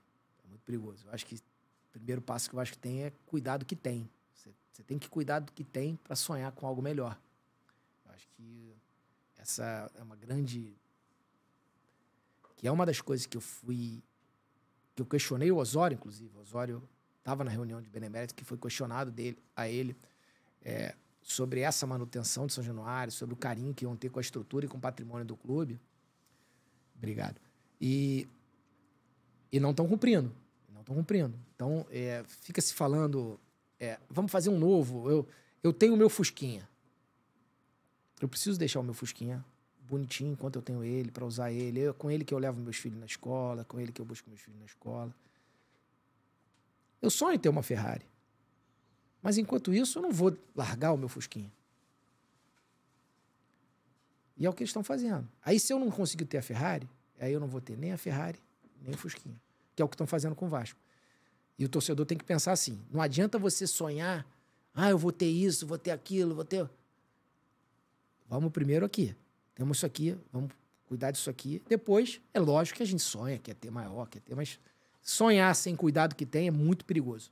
Ó, vou pedir pra galera continuar se inscrevendo. Tem mais de 400 pessoas vendo a gente e a galera não tá correspondendo na hora de se inscrever. Pede, olha pra câmera e pede pro pessoal se inscrever, que eu já pedi e não adiantou. Pô, galera, vamos se inscrever aí no canal. Eu não sou muito tecnológico, mas se inscreva aí no canal, vamos dar moral aí pra gente. Eu vou provar o sorvetinho aqui, fazer uma propaganda também. Pô, obrigado. Enquanto o Euriquinho tá provando o sorvetinho, você vai se inscrevendo no canal. Bom, hein? Bom, gostou? Muito bom. Porra, que bom. Todo mundo que vem aqui gosta. Eu fico feliz. Mas você falou aí que você é a favor do progresso, a favor da reforma, mas você, ao mesmo tempo, me parece ser um cara um pouco conservador nas reformas que têm que ser feitas. Qual é a reforma ide ideal para você, assim? É praticamente colocar abaixo construir um novo? É só ampliar ali questão de público? Qual é a reforma, assim, dos sonhos do Euriquim? A reforma ideal, primeiro, é que você tem dinheiro para pagar e concluir. Você tem como você pode fazer. Não adianta você sonhar com, com, com uma Ferrari se você só pode ter um, um sei lá, um Corolla. E às vezes é um muito bom para o que você tem hoje. Eu acho que a reforma, eu acho que o Vasco tem que ter um estádio que coloque pressão no adversário. Como dizem, um alçapão. Você tem que construir ali um alçapão. Não adianta você, ah, eu quero 100 mil lugares, 200 mil lugares. Não adianta. Não adianta. Você tem que sonhar com o pé no chão e sonhar com alguma coisa que realmente interfira no desempenho do seu time dentro do campo. O projeto tem que ser pensado assim. O Vasco é um time, é um clube que sempre se aproveitou da interferência da sua torcida nos jogos em casa. E é esse que é o primeiro fator que tem que ser pensado numa reforma do estádio. Boa. Eu tava te vendo o chat, a galera série participando, tem que seguir se inscrevendo. Eu perguntei do estádio e vou perguntar agora sobre futebol. O que, que você tá achando do Vasco esse ano? Quais são suas expectativas? Você aí falou que gosta de torcer pro Vasco com seu filho. O que, que você espera para essa temporada? Até que eu sei que os jogos você tá assistindo. Começamos bem. Começamos empolgando. É o futebol tem um fator é, psicológico muito forte, de confiança muito forte. O Vasco começou bem, começou com uma confiança lá em cima. Os jogadores estavam muito confiantes, o time confiante, todo mundo empolgado. Ah, o Vasco encaixou, o Vasco isso. Às vezes um time encaixa de quarta para domingo, tá? E também desencaixa num domingo para uma quarta. Isso acontece muito no futebol. O time começou bem, empolgado, com confiança. E infelizmente no meio do caminho, por um erro que eu acho grave da comissão técnica, do treinador, perdeu a confiança. Perdeu a confiança. E quando você perde a confiança no futebol é muito perigoso. Então, hoje, se você, se você quer saber, a perspectiva para mim é muito ruim, porque eu acho que o Vasco perdeu a confiança assim de uma maneira absurda. E isso é muito perigoso no futebol. O bom vira ruim. O jogador que é craque vira cabeça de bagre. Isso a gente já viu diversas e diversas vezes. Jogadores que fazem temporadas brilhantes e no ano seguinte não conseguem desenvolver um bom trabalho. Dificilmente o jogador mantém uma linha de, de performance assim. Ela é assim. Ou assim. Alguns jogadores conseguem assim, mas é raríssimo. São os fora da curva. São os chamados fora da curva. A curva natural é essa.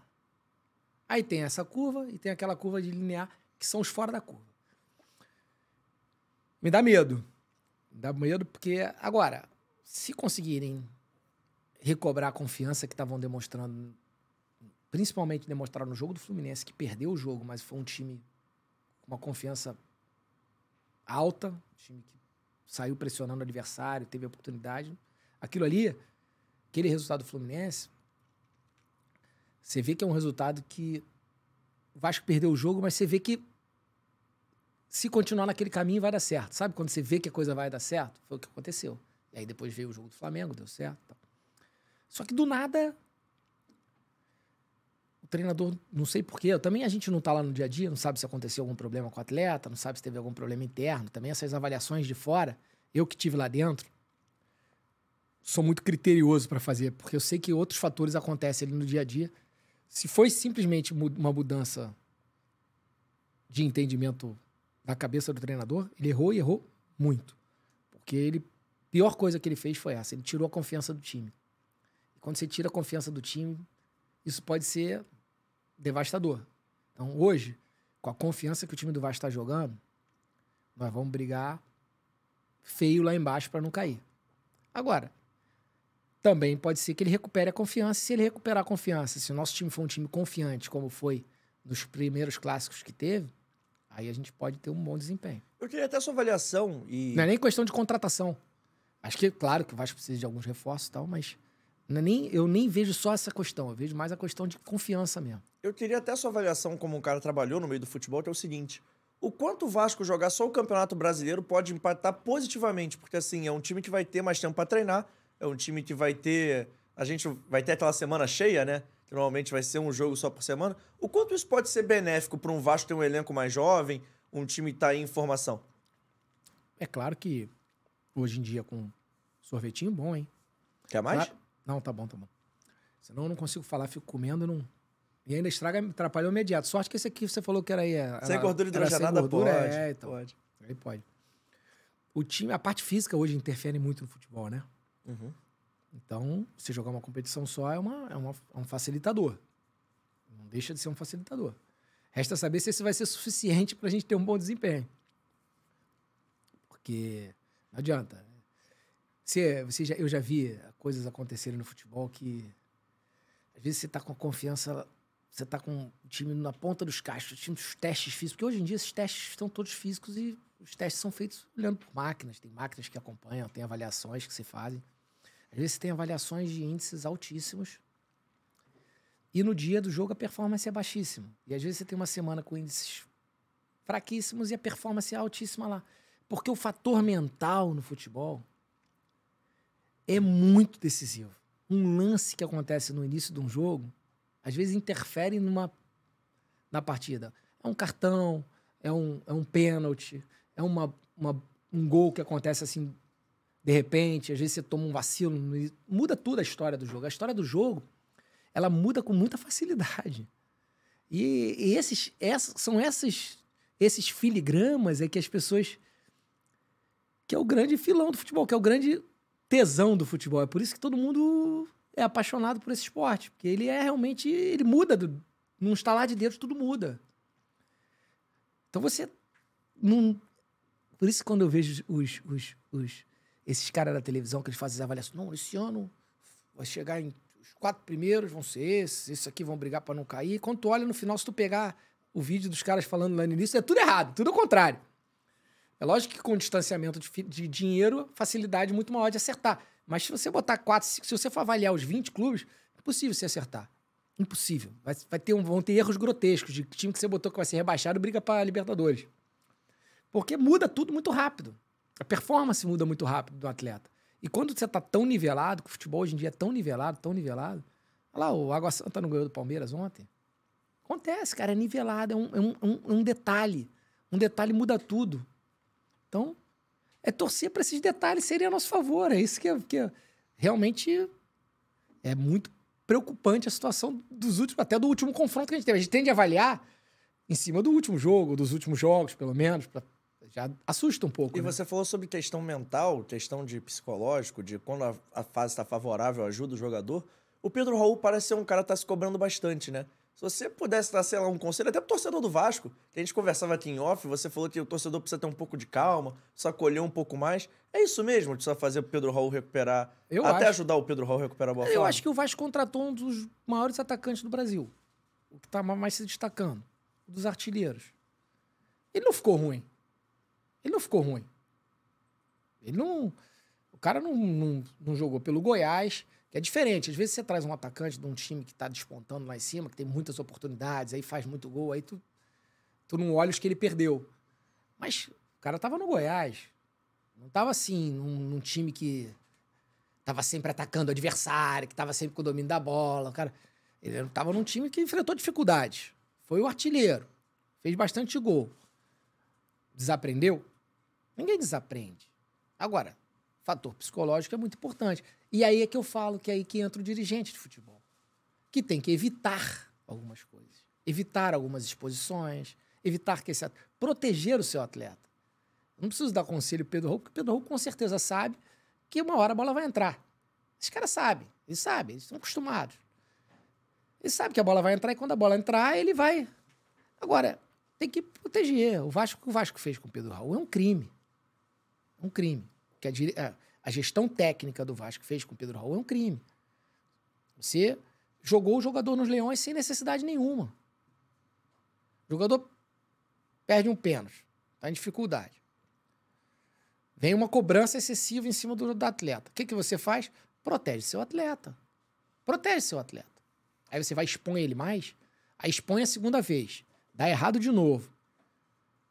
Aí você expõe ele novamente, aí não. Aí você, você em vez de estar ajudando, você está atrapalhando.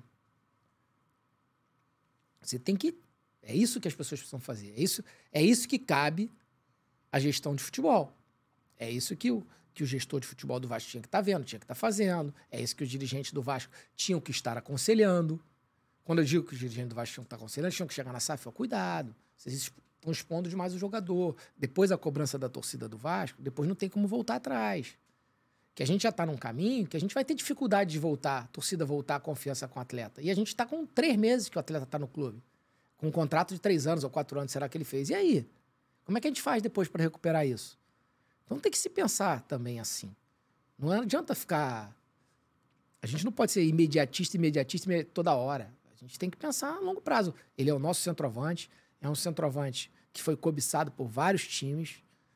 Todos os grandes clubes. O Vasco fez um grande esforço para contratar. Acho que fez correto. O Vasco precisava de uma referência. Ele chegou bem, fez alguns gols. É um jogador que demonstra qualidade. Agora, está extremamente pressionado. A gente, o que o torcedor precisa fazer é entender que não dá para ficar é, execrando o jogador o tempo todo, que você não sai do lugar. Você tem que ter mais paciência na avaliação, tem que ter mais colaboração na avaliação, tem que ter mais. Entender melhor. O jogador, o torcedor do Vasco tinha que ter cobrado, era da comissão técnica do Vasco, que expôs o seu artilheiro, expôs o seu atacante, a sua referência, que ela escolheu para ser essa referência durante três anos, e ela expôs ela dessa maneira. Aí o torcedor tinha que ter cobrado que o que fizeram com o Pedro Raul foi um crime. Aí agora nós temos que recuperar o Pedro Raul. Aí o torcedor que tem que abraçar ele e recuperar, como sempre. Mas vai ter que ser feito. Se o torcedor do Vasco for inteligente, que eu acredito que é, ele vai abraçar o Pedro Raul. Ele vai levar o Pedro Raul para cima, que ele vai voltar a fazer gols. Ele não nos aprendeu de fazer gol, não vai continuar fazendo. Tem que carregar o cara. Ele vai ser o nosso referência. Não vamos ter outro. E tem outra também. Não adianta ficar o tempo todo martelando o jogador, martelando o jogador, martelando o jogador. Senão tu tem que trocar de jogador toda semana. Esse é o nosso time, vamos, vamos abraçar o nosso time, vamos levar ele até o final, vamos dar confiança para os atletas.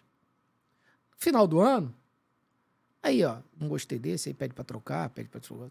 Agora, o que, que, adianta ficar mar martelando na cabeça do atleta o ano todo? O que, que você ganha com isso? Tem, Tem que ser mais inteligente para torcer. Tem outro jogador que eu queria que você comentasse, porque esse eu acho que você conhece bem, até porque você conheceu ele novo, que é o Alex Teixeira. Eu queria saber a sua expectativa ao entorno do Alex.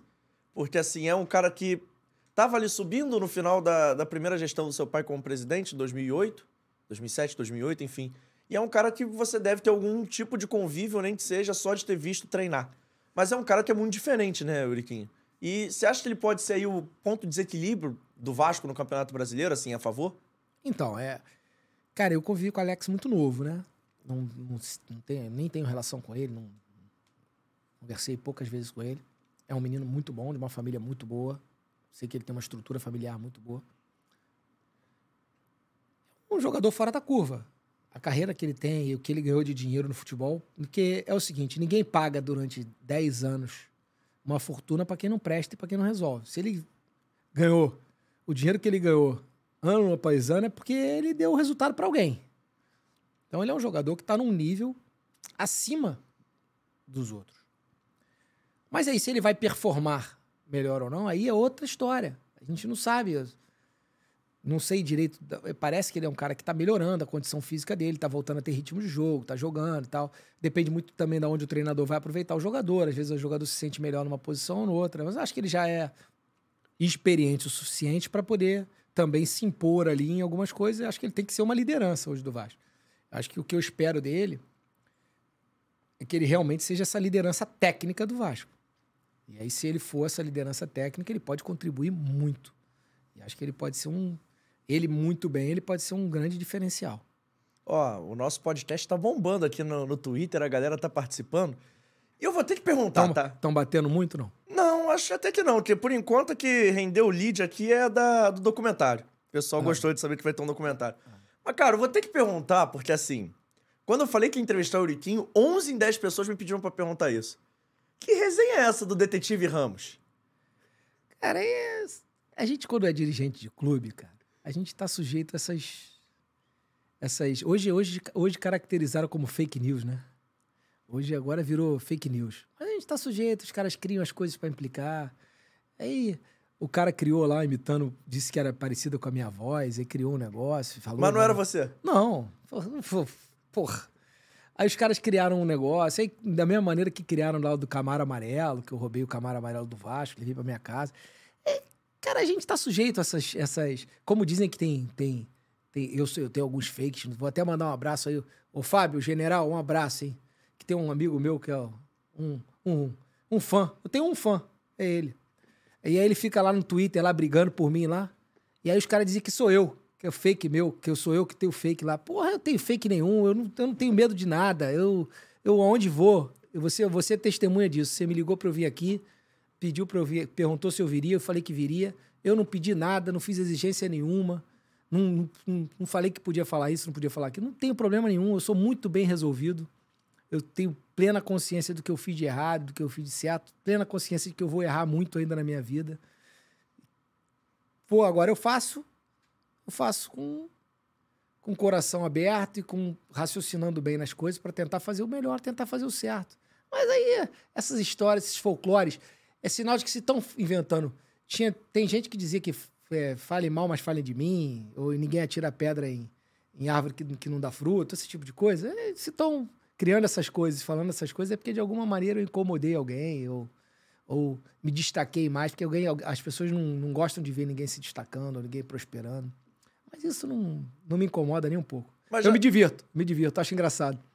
Mas já saiu do Twitter, né? Tinha uma época ali durante até Então, o- teve uma uns época- anos atrás que você, pô, Então, é, sabia gente- de negociação, você contava. Você... A gente, a gente na vida, a gente na vida, é o que eu te falo. Na vida a gente tem que ir aprendendo com erros e acertos. Eu, eu tive um momento na minha vida que, primeiro quando meu pai ficou muito doente, depois com a morte dele, que eu realmente tive uma fase de rebeldia acentuada, assim, mesmo depois de velho, nem, nem sempre só jovem fica rebelde. Então, levava as coisas muito pro coração, muito ferro e fogo, queria brigar demais, queria tentar discutir demais e o Twitter aquela era uma é uma é uma ferramenta muito sei lá assim que ela te ela te potencializa no ódio, nas respostas e na, na agressão e tu vai envol sendo envolvido com aquilo. De certa forma eu fui envolvido negativamente com isso. Então aprendi, aprendi que aquilo ali não leva a nada, que não contribui com nada, que não não evolui, eu não estava ajudando ninguém, não estava me ajudando, não estava tava ali brigando com as pessoas que eu nem conhecia. Às vezes tinham pessoas de bem lá do outro lado que eu também tava brigando porque ela tinha uma ideia diferente da minha. Isso aí. As pessoas têm que. Na vida a gente tem que ir crescendo, crescendo, crescendo, crescendo, crescendo. Porque senão. A árvore nasce pequenininha e vai crescendo, crescendo. Não adianta eu parar no meio do caminho. Eu quero crescer, eu quero evoluir, eu quero ficar melhor, eu quero ser um exemplo melhor para meus filhos, eu quero. Porra, ser um exemplo melhor para minha, pra minha esposa. Eu quero crescer aí, para os meus amigos, para quem convive comigo. Não adianta você ficar dando murro em ponta de faca. Você erra, aprende, cresce. E o Twitter foi um erro. Você falou uma coisa que eu acho eu nem entrei muito nesse assunto, porque assim, você é o Euriquinho, filho do Eurico Miranda, mas eu quero falar sobre a sua gestão, sobre o que você fez. Eu acho que é ruim a gente também ficar só tratando o cara como filho de alguém, ou filho, é, irmão de alguém, parente de alguém. Eu acho que você tem seus erros, seus acertos, enfim.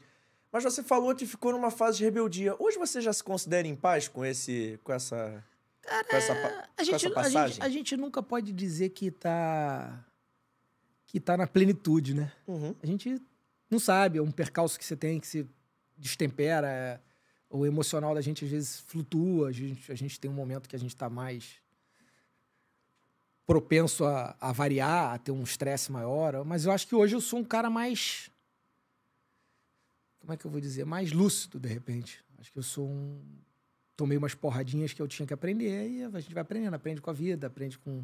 Você vai vendo que as pessoas que você. Às vezes, pessoas que você acha que são muito importantes não são, pessoas que você dá muito valor não deveria ter dado, as pessoas muito próximas a você, você acredita que elas são alguma coisa que elas não são. Isso acontece com todo mundo. É, é um, é um irmão, é um primo, é um, é um amigo, as coisas acontecem. E você vai evoluindo, aprendendo. Às vezes a pessoa que você acha que não é importante para você, que não te. E é às vezes a mais importante. Acontece. E aí você vai. Eu acho que hoje eu sou um cara que tem 45 anos, tenho dois filhos crescidos. Minha filha já tem 16 anos, o meu outro filho tem 13. Já são crianças já bem criadas. A minha filha já é uma adolescente já preparada aí para a vida. Acho que a gente vai aprendendo. A gente vai aprendendo, vai aprendendo, vai evoluindo. Eu acho que eu vou cada dia, cada que passe, cada cada ano que passa, eu eu entendo que eu estou melhorando.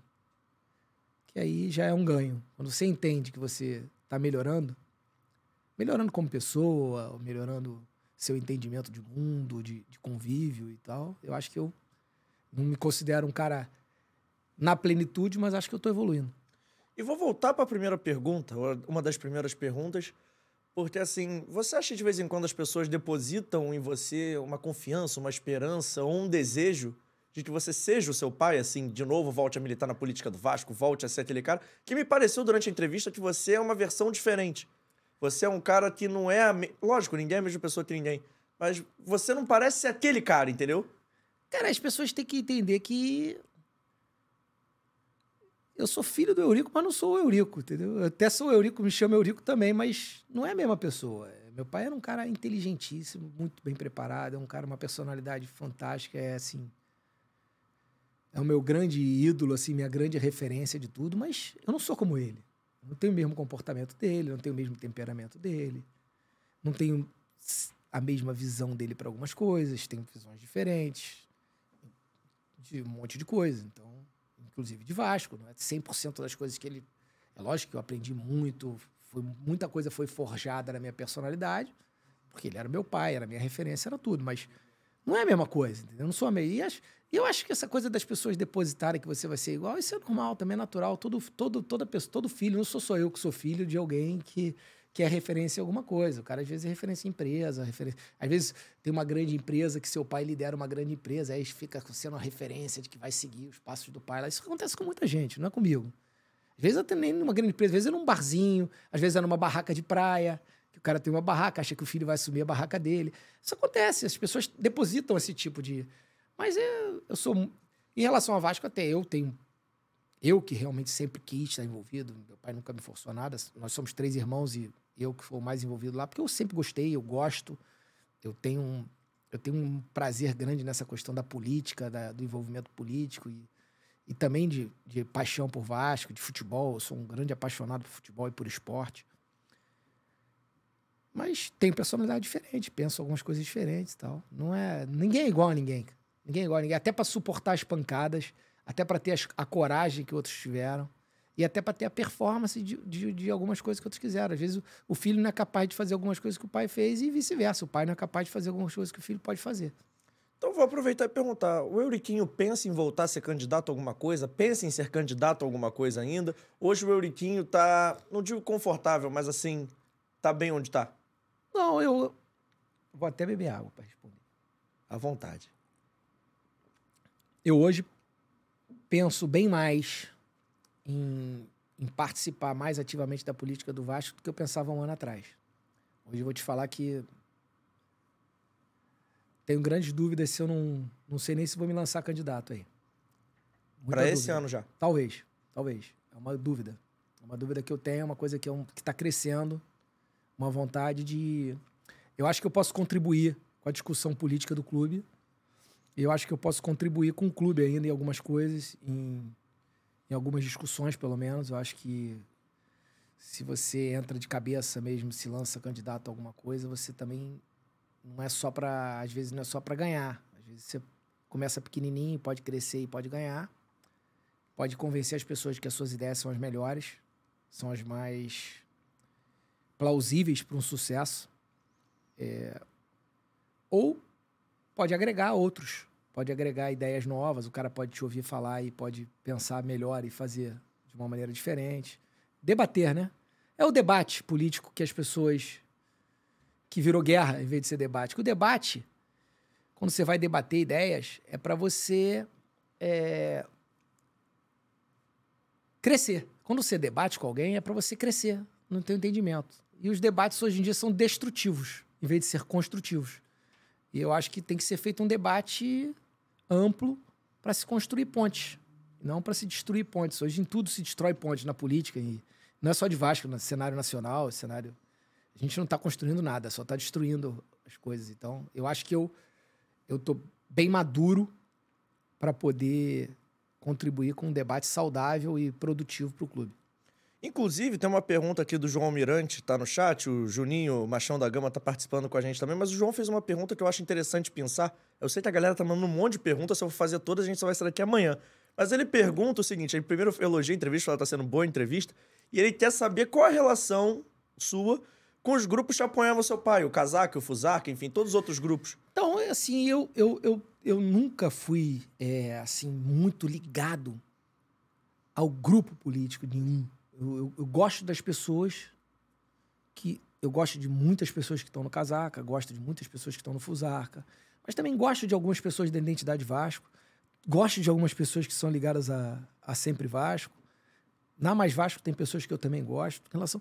Cara, só que as pessoas têm um entendimento político diferente do meu e não tem problema quanto a isso. É, é, é lógico que quando meu pai era o presidente, quando meu pai era o candidato, as coisas eram muito mais acirradas porque eram críticas diretas a, a, um pai, entendeu? Não é, não é fácil você lidar quando você tem um processo de crítica é, pessoal, principalmente, ao teu pai. Então, e você acaba se envolvendo mais com os grupos que apoiam o seu pai ali. Então, você tem que ficar ali envolvido. Mas eu nunca quis, eu nunca achei essa coisa de você dizer que é o representante de um grupo ou estar tá ligado a um grupo. Eu não acho isso. Eu acho que o Vasco não devia ter grupos. Acho que o Vasco são todos vascaínos que, numa época de eleição, se juntam porque confiam mais numa, num modelo e numa ideia. Essa coisa de ter que se perpetuar num grupo durante anos e anos, 50, 60 anos, para mim não, não, não é assim. Não é de grande. Eu, eu queria ter mais oportunidade de conversar com as pessoas que são contra. Debater com as pessoas que são contra, conversar com as pessoas que são contra, que vai me dar crescimento. Mas as pessoas têm uma, se afastam tanto por um, uma rixa tão grande que as pessoas têm até, tipo assim, medo de se aproximar. Eu vejo que algumas pessoas têm medo de se aproximar de mim, assim, porque, pô, eu fui contra, ele não vai me, atender bem, ou eu não atenderia bem a pessoa. Cara, eu não tenho restrição a ninguém, eu não tenho restrição a ninguém. Eu, eu converso com qualquer um. Sou bem consciente do que eu penso, do que eu acho, do que deve ser feito. E a pessoa também, do outro lado, eu acredito que ela seja consciente e pense que aquilo é o melhor.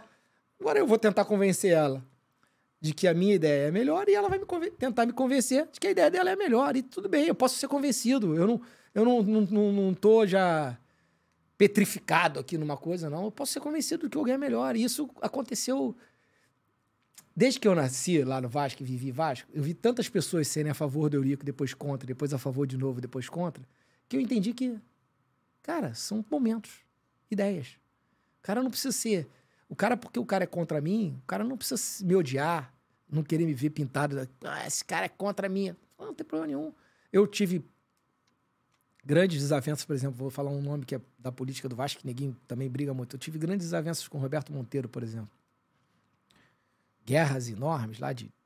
Hoje em dia eu sou um cara que convivo muito bem com ele, entendo as posições dele, entendo as ideias dele. Agora, se vou estar junto dele numa campanha política ou num projeto, aí é outra história, aí é questão de entendimento. Ou se não, vou estar, entendeu? É questão de. Não tenho nada assim. Eu, eu acho que foi um, um grande aprendizado também, isso depois da morte do meu pai, eu começar a entender algumas coisas. E é difícil, quando o cara é vivo, você passar por cima de algumas coisas, mas é. É, é uma coisa que. Se é uma coisa que, que eu aprendi bem, é isso aqui, a gente não adianta. Porque aí, acho que acabou que todas aquela. grande parte das pessoas que eu acreditava que eram realmente as as fiéis que gostavam de Eurico não eram isso de verdade. E se bobear, tem gente do outro lado lá que tinha muito mais convergência de ideias e de, de, de, coisas comigo do que as pessoas que estavam muito próximas a mim, entendeu? Essa que é a grande questão. Por exemplo, eu descobri que lá na Identidade Vasco e lá na, na, em outros grupos políticos também, na, que na campanha do Levin eu conheci algumas pessoas, Às vezes as pessoas têm muito mais convergência com você do que as pessoas que estão muito próximas de você. Você não consegue ampliar sua, o seu leque de opções. Então, eu acho que a gente tem que discutir, debater, conversar e, e crescer. Crescer. Uma pergunta importante. O Jorge Romão até que puxou no chat esse assunto, eu acho legal a gente falar, até porque ele já veio aqui mais de uma vez, que é o Zé Comé. Ele pergunta assim: pergunta ao Euriquinho por que ele se desentendeu com o Zé Colmeia. Há algum desentendimento mesmo? Cara, eu acho que foi de. É isso que eu tô te falando. É... Teve um momento que eu não concordei com o que ele pensava e e talvez não tenha sabido lidar da maneira que deve se lidar, entendeu? Talvez eu também tenha sido agressivo na, na no debate, entendeu? É, são coisas que a gente vai aprendendo. Não tenho nada contra ele, não. Acho que ele é um cara do bem, que está tentando bem pro Vasco. Agora, não concordo com, com a maneira que ele pensa Vasco, com a maneira que ele conduz as coisas do Vasco. Talvez ele também não, não entenda que não possa ser discordar dele. Aí é normal, mas agora eu, eu eu evoluí em relação a isso. Eu tô, tenho evoluído em relação a isso, que acho que não, não me faz. Ele não, não, me, não se torna um inimigo meu quando tem uma perspectiva diferente da minha. Acho que ele é um cara do bem, tem um coração bom, quer ajudar. Deixa ele caminhando dele. Dificilmente eu caminharia lado dele, do lado dele, porque eu não acredito no, nas coisas que ele prega, mas pode ser que ele me convença também um dia. Isso não, não muda. Não, não, ele não é um vilão. Não, não acredito que ele seja um vilão. Acho que ele colocou coisas de uma maneira ruim, desagradáveis, que não deveriam ter sido colocadas, e reagir na época da maneira que eu entendia ser correta, que era da forma agressiva e tal. Mas achava que ele me tacava uma pedra, eu tinha que tacar duas nele, mas às vezes não é assim que se resolve as coisas. Não digo uma reconciliação de melhores amigos, assim, vocês vão virar parças de tomarem cerveja, não é isso? Mas assim, você acha que que dá para ter um clima leve com ele? Você cara, eu, essa perspectiva? Eu não, eu não preciso ter reconciliação com ninguém, cara. Eu tenho, eu tenho, eu tenho coração leve. Eu não tenho, eu já, eu acho que eu refletindo aí, eu tive decepções tão grandes com pessoas que eu realmente é, acreditava e confiava e que eu vi que outras coisas foram tantas besteiras que você vai criando assim. É, não é nem inimizade, não digo, mas às vezes você vai se afastando de pessoas por besteiras e, e fica fincado ali junto com algumas coisas que você tem, sei lá, umas convicções mais fortes e que elas não são verdadeiras no final, né? Então eu não, cara, eu não tenho nada contra o Zé Colmeia, nada, nada, nada contra ele, não tenho nada contra ninguém no Vasco. Tipo assim, tem pessoas que eu não gostaria de conviver porque não foram corretas comigo, não, não, não, tiveram posicionamentos sérios, assim, de coisas importantes realmente para a vida da pessoa, que é que eu dou mais importância é o seguinte, eu não, não, se o cara não afetou minha família, meus filhos, é, diretamente, não, não, tentou me prejudicar na minha vida pessoal, não tentou, não fez a chamada crocodilagem, para mim, eu passo por cima. Agora, esses outros eu realmente tenho que ter o pé atrás, porque eles já se demonstraram para mim. Então, Nesse caso do Zé Comé, ele nunca fez nada contra mim, nunca fez nada contra a minha família, contra os meus filhos. Então não tenho, não posso ter um, tenho, não tenho que fazer uma reconciliação agora. Se eu tenho que reconhecer os meus erros e ele tem que reconhecer os erros dele. E se ele não reconhece também não é problema meu, entendeu? Ele tem, eu tenho que evoluir, não tenho que fazer com que as pessoas evoluam, eu tenho que evoluir. Se eu tiver que fazer com que as pessoas evoluam, todo mundo, aí você não consegue resolver os seus problemas. Eu acho que eu tenho evoluído. Ter evoluído não é uma. Não é, uma é lógico que você tem deslizes no meio do caminho, você desvirtua da sua linha, mas eu hoje tenho, sou bem convicto de uma linha que eu tenho que levar na minha vida. Então, cara, não tem problema nenhum, zero, com nenhum. Acho que esse João Almirante que está perguntando aí era um cara que era de oposição, também não tem problema nenhum. Esse não é o cara que faz negócio no. No Globo. No Globo? Então, já disse que na época, acho que disse que eu mandei bater nele, que acho que uma época bate, brigaram com ele na arquibancada. Eu jamais fiz isso com ninguém, cara. Jamais, pô, mandei bater em ninguém. Eu nunca dei um tapa em ninguém na minha vida. Nem sou a favor disso. Sou totalmente contrário. Acho que não, não é solução para nada. Nunca levei um tapa do meu pai, nunca dei um tapa nos meus filhos. Nunca levantei a mão para ninguém. É lógico que se você disser que eu já briguei, já, porque às vezes, para não apanhar, você tenta apanhar menos, pelo menos. Mas, cara, não, nunca tentei prejudicar ninguém. Nunca fui até. Tenho a consciência tranquila de que eu nunca tentei fazer o mal a ninguém, porque eu acho que isso não soma nada. É uma perda de tempo muito grande.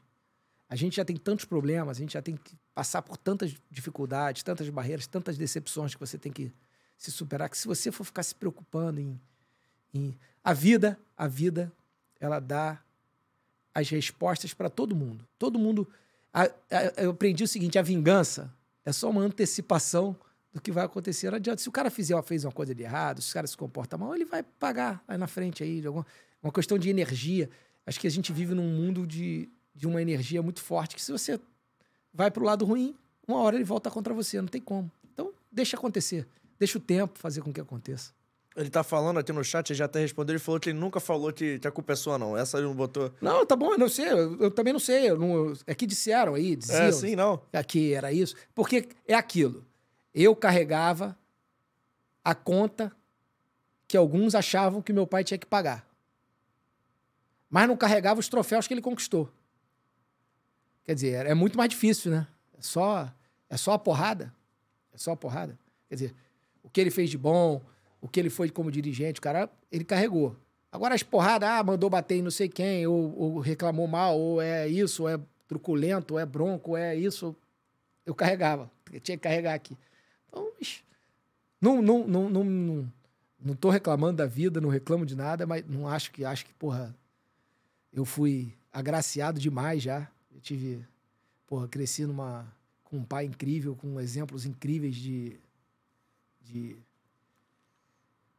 de como ser homem, de como se comportar com os outros, de como, de como o que acontece na vida pública é, é muito diferente do que é a realidade da pessoa. A pessoa tem a realidade dela lá e o que as pessoas divulgam dela, o que as pessoas plantam dela, a imagem que as pessoas. É lógico que uma das coisas que eu aprendi também, que meu pai nunca teve cuidado, é de cuidar da imagem dele. Né? Ele nunca se preocupou em cuidar da imagem dele. Eu acho que as pessoas têm que ter muito cuidado com isso, porque os reflexos meu pai não se preocupava com os reflexos que tinham da imagem negativa dele, porque ele tinha muita consciência e muita tranquilidade de que ele não fazia mal a ninguém. Mas isso não significa que vai ter reflexo para outras pessoas, para filhos, amigos, esposa. Então, quando você tem que cuidar da sua imagem, não é por você. Porque se você é um cara consciente de que você faz o bem, de que você tem uma linha de conduta, você não tem que estar preocupado com o que falam de você e da sua imagem. Mas o que falam de você, às vezes, reverbera para pessoas que gostam de você e que você ama. Então você tem que cuidar delas. Então, se você não cuida da sua imagem, você acaba afetando quem gosta de você e quem você ama. Não você próprio. Se você é convicto, se você, você tem certeza do que é. Mas afeta, porque as pessoas comentam, a pessoa é, o mundo é muito, muito ligado, muita rede social, muito WhatsApp, muito Instagram, muito. Isso pesa na vida das pessoas. Mas eu vou te perguntar no mundo até pré-redes sociais, tá? Como é que era para você na época de, sei lá, escola, faculdade, enfim? Então, era, era muito mais tranquilo do que é hoje, porque... todo mundo sabia. Sabia, mas você não tinha tanta informação, né? Não era tanta coisa que se falava, não era tanta discussão. Para sair uma notícia do Eurico, saía uma vez por semana no jornal, aí você ia ler, era uma polêmica de uma semana. Hoje em dia é polêmica de hora em hora, não, de mas, 30 em 30 minutos. Mas assim, mas como é que era? Tipo, ele dava entrevista não, na TV, ele dava entrevista. Até não. promovendo o jogo de vez em quando. Meu pai sempre é... foi um cara, um cara por exemplo, tá chegando época da Páscoa agora. É, você o vê, chocolate. Você é. vê seu pai comprando ovinho de Páscoa pra é, distribuir. Como é que era isso, era, cara, assim, na cara, escola? Eu, eu achava fantástico, porque eu sempre gostei, cara. Eu sempre gostei disso, desse movimento do futebol, dessa coisa de falar, de discutir. Eu até hoje, porra, brinco pra caramba com os amigos flamenguistas, tricolor, boto pilha, e zoo, e briga em grupo de WhatsApp e tal. Mas eu gostava desse movimento do futebol, eu gosto desse movimento. Eu acho, acho que o futebol no Brasil é uma coisa assim tão interessante, tão conecta tanto as pessoas, entendeu? Tão, tão, é tão.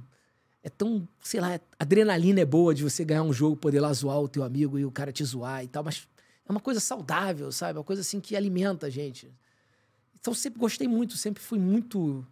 E eu, por teu, teu, por teu nome igual, né? Eurico, né? Qualquer lugar que você chega, o cara, ah, qual é o seu nome? É Eurico. O cara já fala, ah, Eurico Miranda, é do Vasco. Então não tem como você ficar meio que. Então, para minha vida toda foi isso. E eu, eu gosto, eu gosto, acho Interessante. Ó, mais uma pergunta importante que você falou aí que tá pensando em se lançar candidato e tudo mais.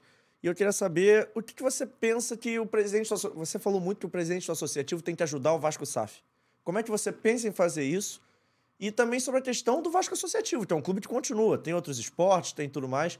Não tô aqui querendo que você faça sua plataforma de campanha já agora, Não, até eu você nem nem- decidiu ainda. Mas eu queria saber o que você pensa mesmo. Eu tenho os meus pensamentos de Vasco. Acho que, por exemplo, todos os esportes têm que ser sustentáveis, cada um tem que se sustentar independente do futebol, que hoje em dia é o que vai ter que acontecer mesmo. Mas isso eu já defendo isso há 20 anos. Foi uma, uma das grandes brigas que eu tinha com meu pai, era isso.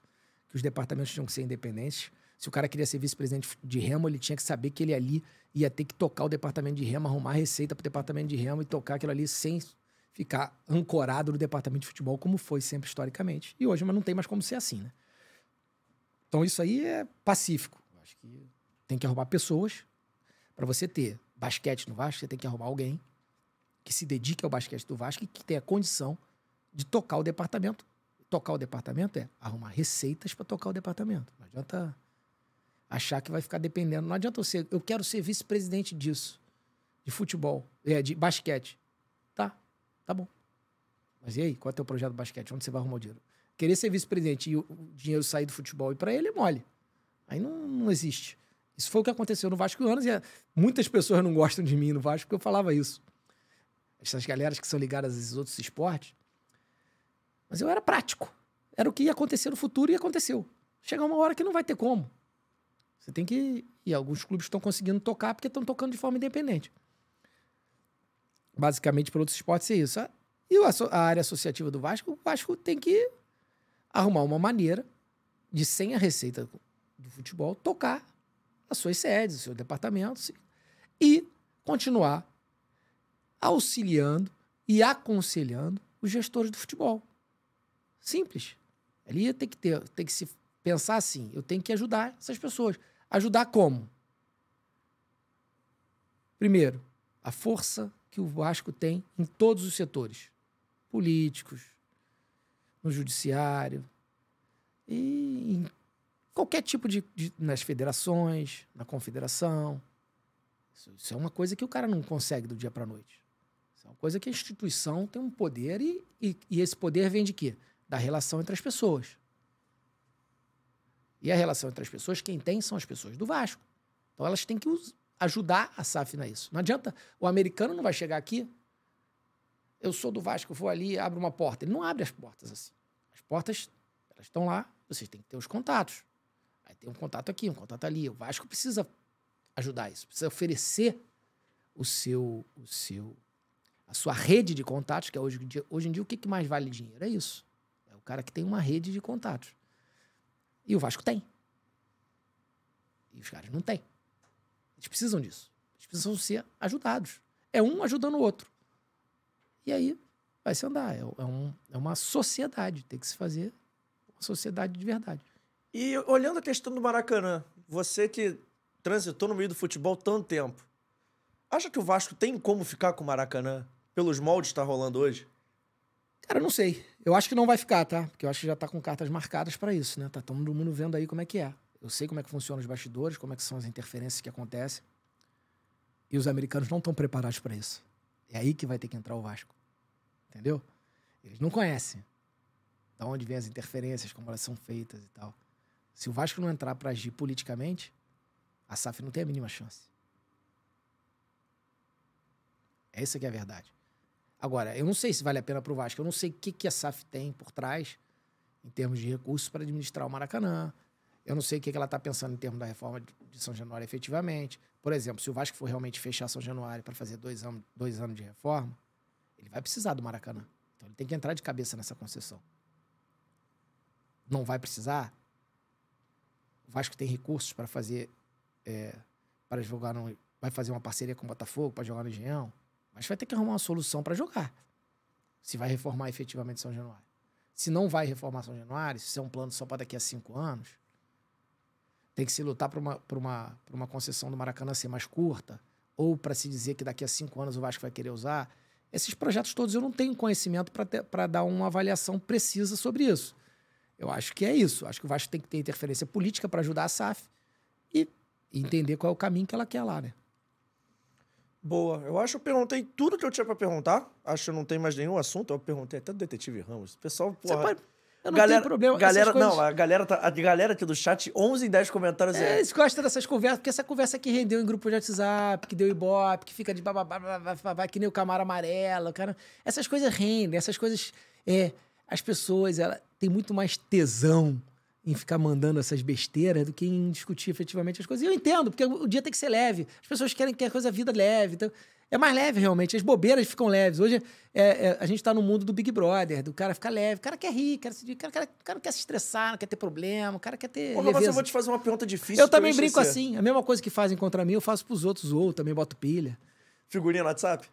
Muita figurinha. Tenho mais de 50 mil figurinhas pra zoar os outros. Eu também gosto. Tem figurinha minha, aí fazem figurinha minha, eu boto de novo. É normal. Mas, Euriquinho, eu tenho uma dúvida. Todo mundo que veio falar de Vasco aqui um momento, eu tenho que perguntar isso. E é de novo sobre o Nenê. Em qual prateleira tá o Nenê do Vasco? Dá pra falar que o Nenê é ídolo? Pelo visto, o Nenê não vai ficar, tem esse papo aí. Você manteria o Nenê até o final do ano? Em qual lugar da história do Vasco tá o Nenê? Então, a gente, essa avaliação, se tem que continuar, não tem que continuar, se vai continuar ou não, ela é muito complicada, né? Porque é- passa pelos fatores que tem que ser analisados lá dentro do clube, da parte física, de onde o corpo dele aguenta, e da parte financeira também, né? Gente, quando a gente entra nesses discursos, assim, ah, não, vai ficar, não vai ficar, a gente não pode esquecer que tem um envolvimento financeiro nisso tudo e tem que se botar lá na balança para ver se vale ou não vale. Eu não sei o que está se passando. Então, é muito leviano eu fazer uma, uma avaliação. Eu acho que o Nenê, pelo que ele demonstrou nesse início de ano, ele é um cara que ainda pode ajudar, dependendo dos parâmetros que forem traçados para isso. Mas ele é um cara que num jogo ou outro, ele pode ser importante numa bola parada, ele é decisivo num escanteio, ele, ele, ele, tem, um, ele tem uma gana em um motivacional muito grande, ele pode ser um cara que, pelo que eu convivi com ele, que pode ajudar muito nas concentrações, pode ajudar muito como exemplo nos treinamentos. Ele é um cara que fica depois do treinamento treinando batida de falta, batida de escanteio, batida de. que isso é um exemplo para outros jogadores. Eu já vi outro dia o Gabriel Peck dizendo que ele ficou lá depois do treino para aprender como é que chapava a bola, né? chapar. Depois o Gabriel Peck já tá finalizando de fora da área de maneira diferente. Então ele é um cara que tem um, um- um nível que ele pode contribuir. Agora resta saber como e as condições para que ele faça isso. Então, não- essas avaliações de, de, entendeu, de renovação de contrato são muito complicadas, porque a gente às vezes dá opinião, ah, tem que ficar, tem que. Mas não eu, como fui dirigente, eu sei o outro lado. Às vezes a gente tá, quer e o cara tá lá, não, mas eu quero não sei quantos milhões, quero mais isso, quero mais. eh, Quero jogar titular, quero camisa 10, quero. Não acredito que seja o caso do Nenê. Mas acontece. Então, tem. Essas, essas avaliações não são tão simples. Mas eu, pelo que eu vi ele desempenhando nesse início de ano, pelo que eu conheço do atleta, eu acho que ele pode ajudar. Dependendo dos parâmetros, ele é um cara que pode ajudar. Que depois, quando a coisa apertar, se apertar, a gente vai precisar de caras como ele, que já tenham um estofo de clube. Acho que o Vasco hoje não tem ninguém com estofo de clube. Que tenha vivido momentos ruins, momentos bons, passado por ali. E ele é um cara com experiência suficiente para ajudar em relação a isso. Mas é ídolo ou não é? Eu acho que sim, acho que tem que ser considerado sim. Acho que é um cara que tem grande representatividade no clube nos últimos anos. Tem tanta gente aí que é considerado ídolo e não, e não é. Acho que ele pode ser considerado ídolo. Tem cara que jogou seis partidas, dez partidas e é ídolo. Acontece. Um monte aí. Um monte de cabeça de bagre. Ele, pelo menos, cabeça de bagre não é. Tem outro cara que eu fico na dúvida se é ídolo ou não, rola uma discussão eterna, principalmente no Twitter. Que é o Martin Silva. Você foi. Ele foi seu jogador durante, sua- durante a gestão sua lá no, como vice-presidente de futebol. Você pode falar do Martin, cara? Cara, acho que o Martin Silva é um goleiro de prateleira de cima também. É um goleiro com. tem que ser muito bem respeitado. Mas é aquilo, é um goleiro que não. É um jogador que não estava muito preocupado em. em ibope, em mídia. Era um cara muito sisudo, muito calado, muito. Você vai perguntar, por exemplo, convivemos com ele lá. Meu filho, por exemplo, não gostava. Que dizia que o Martin Silva não fala com ninguém, o Martin Silva não fala, o Martin Silva. Era o jeito do cara, entendeu? O cara não, não tinha esse negócio de chegar, ficar abraçando todo mundo, falando com todo mundo. Ele era aquele cara lá, caladão na dele, trabalhava. Mas era um cara muito sério, muito profissional, entendia muito do jogo, conversava, intervia na hora certa, entendeu? Ele era um cara que não falava muito, mas quando precisava, ele intervia na hora certa. Quando precisava do apoio dele, ele dava o apoio dele. Ele era um cara muito interessante, um jogador muito interessante. Um jogador de, de uma personalidade muito interessante. Poucos, eu vi poucos iguais a ele. De todos esses anos no Vasco, com perdão do palavrão, se você tiver alguma criança ouvindo, multa a TV. Mas de todos esses anos, assim, como dirigente, qual foi o cara mais foda que você viu como jogador? No conjunto da obra, tá? Não é só com a bola no pé, não, mas assim, Caralho. de vestiário, de ser aquele cara que chega Porra. junto, te compra teu barulho. Eu já vi muito jogador foda no Vasco. Eu vi Porra. jogador foda, eu vejo eu acompanho o vestiário de Vasco desde 1982. Tá, mas assim, do período Tu imagina- recente. Do tu período imagina mais... de- Quantos jogadores fodas eu vi passar pelo Vasco? Muitos, hein? Mas eu não digo nem aqueles que estão no- na prateleira de foda. ídolo, ídolo, mas assim, aqueles É. caras do período muitos recente, a fase era muito ruim. foda, muitos jogadores que. Mas se você quiser pegar um jogador assim recente da nossa última passagem, vamos pegar um da última passagem para não para não querer ir lá atrás, Uhum. que eu vi desde Roberto Dinamite, Edmundo e Juninho Pernambucano, esses caras que tem cada um com a sua peculiaridade, tá? Não é, não é se você quiser o cara vibrante de vestiário, o cara que puxa o cara, não são esses. Entendeu? Romário, a liderança que o Romário tinha no Vasco, coisas que eu vi jogadores muito fora de série e com, com grandes ações assim, cada um com um estilo diferente. Mas se você quiser pegar um exemplo de um cara assim que que realmente vestiu a camisa e entendeu o espírito de Vasco. Nossa última passagem foi o Rodrigo. O Rodrigo Zagueiro. Quê? comportamento dele, assim, de, de entender o que, que representava o Vasco, o que, que o Vasco precisava fazer, aonde o Vasco tinha que chegar, o tamanho do Vasco, entendeu? Assim, a vibração em relação a isso. Agora, não era um jogador que não, não podia se dedicar muito nos treinos, porque ele não aguentava o ritmo de treinamento por causa dos joelhos, entendeu? Porque os joelhos dele inchavam muito durante as partidas. Já era um jogador com uma limitação física muito grande, entendeu? Então, que você tem, é, tem todos os pormenores, entendeu? O Nenê já tinha uma liderança muito técnica, que é uma liderança que influencia. Então, o Martin Silva tinha uma liderança mais daqui ser aquele cara que, como fala pouco, na hora que ele fala, todo mundo ouve, todo mundo respeita, entendeu? É, é diferenças, entendeu? Mas eu acho que assim, o jogador que eu mais conversei, que eu mais que eu, que eu mais fiquei, tipo assim, que o Vasco, cara, o Vasco é uma coisa muito grande, o Vasco tem uma dimensão, as pessoas não têm noção do que é o Vasco, do que o Vasco representa na vida das pessoas, de muita gente. Quando você viaja o Brasil, como eu viajei, eu já viajei o Brasil todo com o Vasco. Desde criancinha eu ia acompanhando como torcedor mirim lá, o time, ia nos ônibus. Vasco, sou da época que o Vasco viajava de ônibus. Pegava, ia para Campos de ônibus, Itaperuna de ônibus, São Paulo de ônibus. Então, como tem paixão envolvida nisso com pessoa, com muita gente, entendeu? Muita gente. Você chega lá numa cidadezinha lá de noite, tem ali aquele cara apaixonado por aquilo, aquele cara que a vida dele é aquilo. Então, o futebol no Brasil é uma coisa muito diferente. Eu já vivi, já rodei o mundo vendo futebol, já vi tudo que você possa pensar de, de disputa de futebol. É Champions League, Copa do Mundo, Campeonato Inglês, Campeonato. Tudo, tudo, tudo, tudo, tudo, tudo que você imaginar. É na China, é na, no Vietnã, é. Vi tudo. Nada é igual ao futebol no Brasil. E o brasileiro e os dirigentes brasileiros não sabem dar valor a isso. E os caras lá fora respeitam, eles sabem que aqui é diferente. Aqui envolve realmente as pessoas, é, é- realmente é, é a vida das pessoas. E a vida das pessoas que não tem nada. Você vai lá no interior do, de cidades no norte, no nordeste, chega no Acre, chega em Roraima, tá lá o cara vascaíno doente, apaixonado, que aquilo é a vida dele e tal. Então, o jogador precisa entender isso, a dimensão disso. E são poucos jogadores que conseguem realmente entender isso. E o que eu fazia muito como dirigente, quando eu viajava com os caras, era isso, era mostrar isso. Olha isso, que representa isso. Que representa para esse menino doente aqui. Às vezes é um menino que tem uma doença, é um menino que está lutando contra um câncer, é um menino que está lutando. E, a- e o Vasco passa a ser uma coisa. Isso é muito significativo. Isso é muito significativo. As pessoas, as pessoas não têm a dimensão disso. Eu, como vivi dentro de um clube de futebol no Brasil e, e acompanhei de verdade um clube de futebol e o que um clube de futebol representa nesse país, eu sei a dimensão disso. Eu sei a dimensão. E eu, eu o que tem que ser passado, principalmente para esses caras que estão aqui, que estão que compraram o Vasco, na verdade, que vivem, é exatamente isso. Por isso, quando você traz um dirigente, contrataram o Paulo Brax, por exemplo, não, não é que ele seja bom, ou que ele seja ruim, ou que ele, é que ele não sabe o que é o Vasco. Ele precisa ser apresentado ao Vasco de verdade. Essa apresentação é que só as pessoas do Vasco podem fazer. Só as pessoas que realmente viveram o Vasco podem fazer.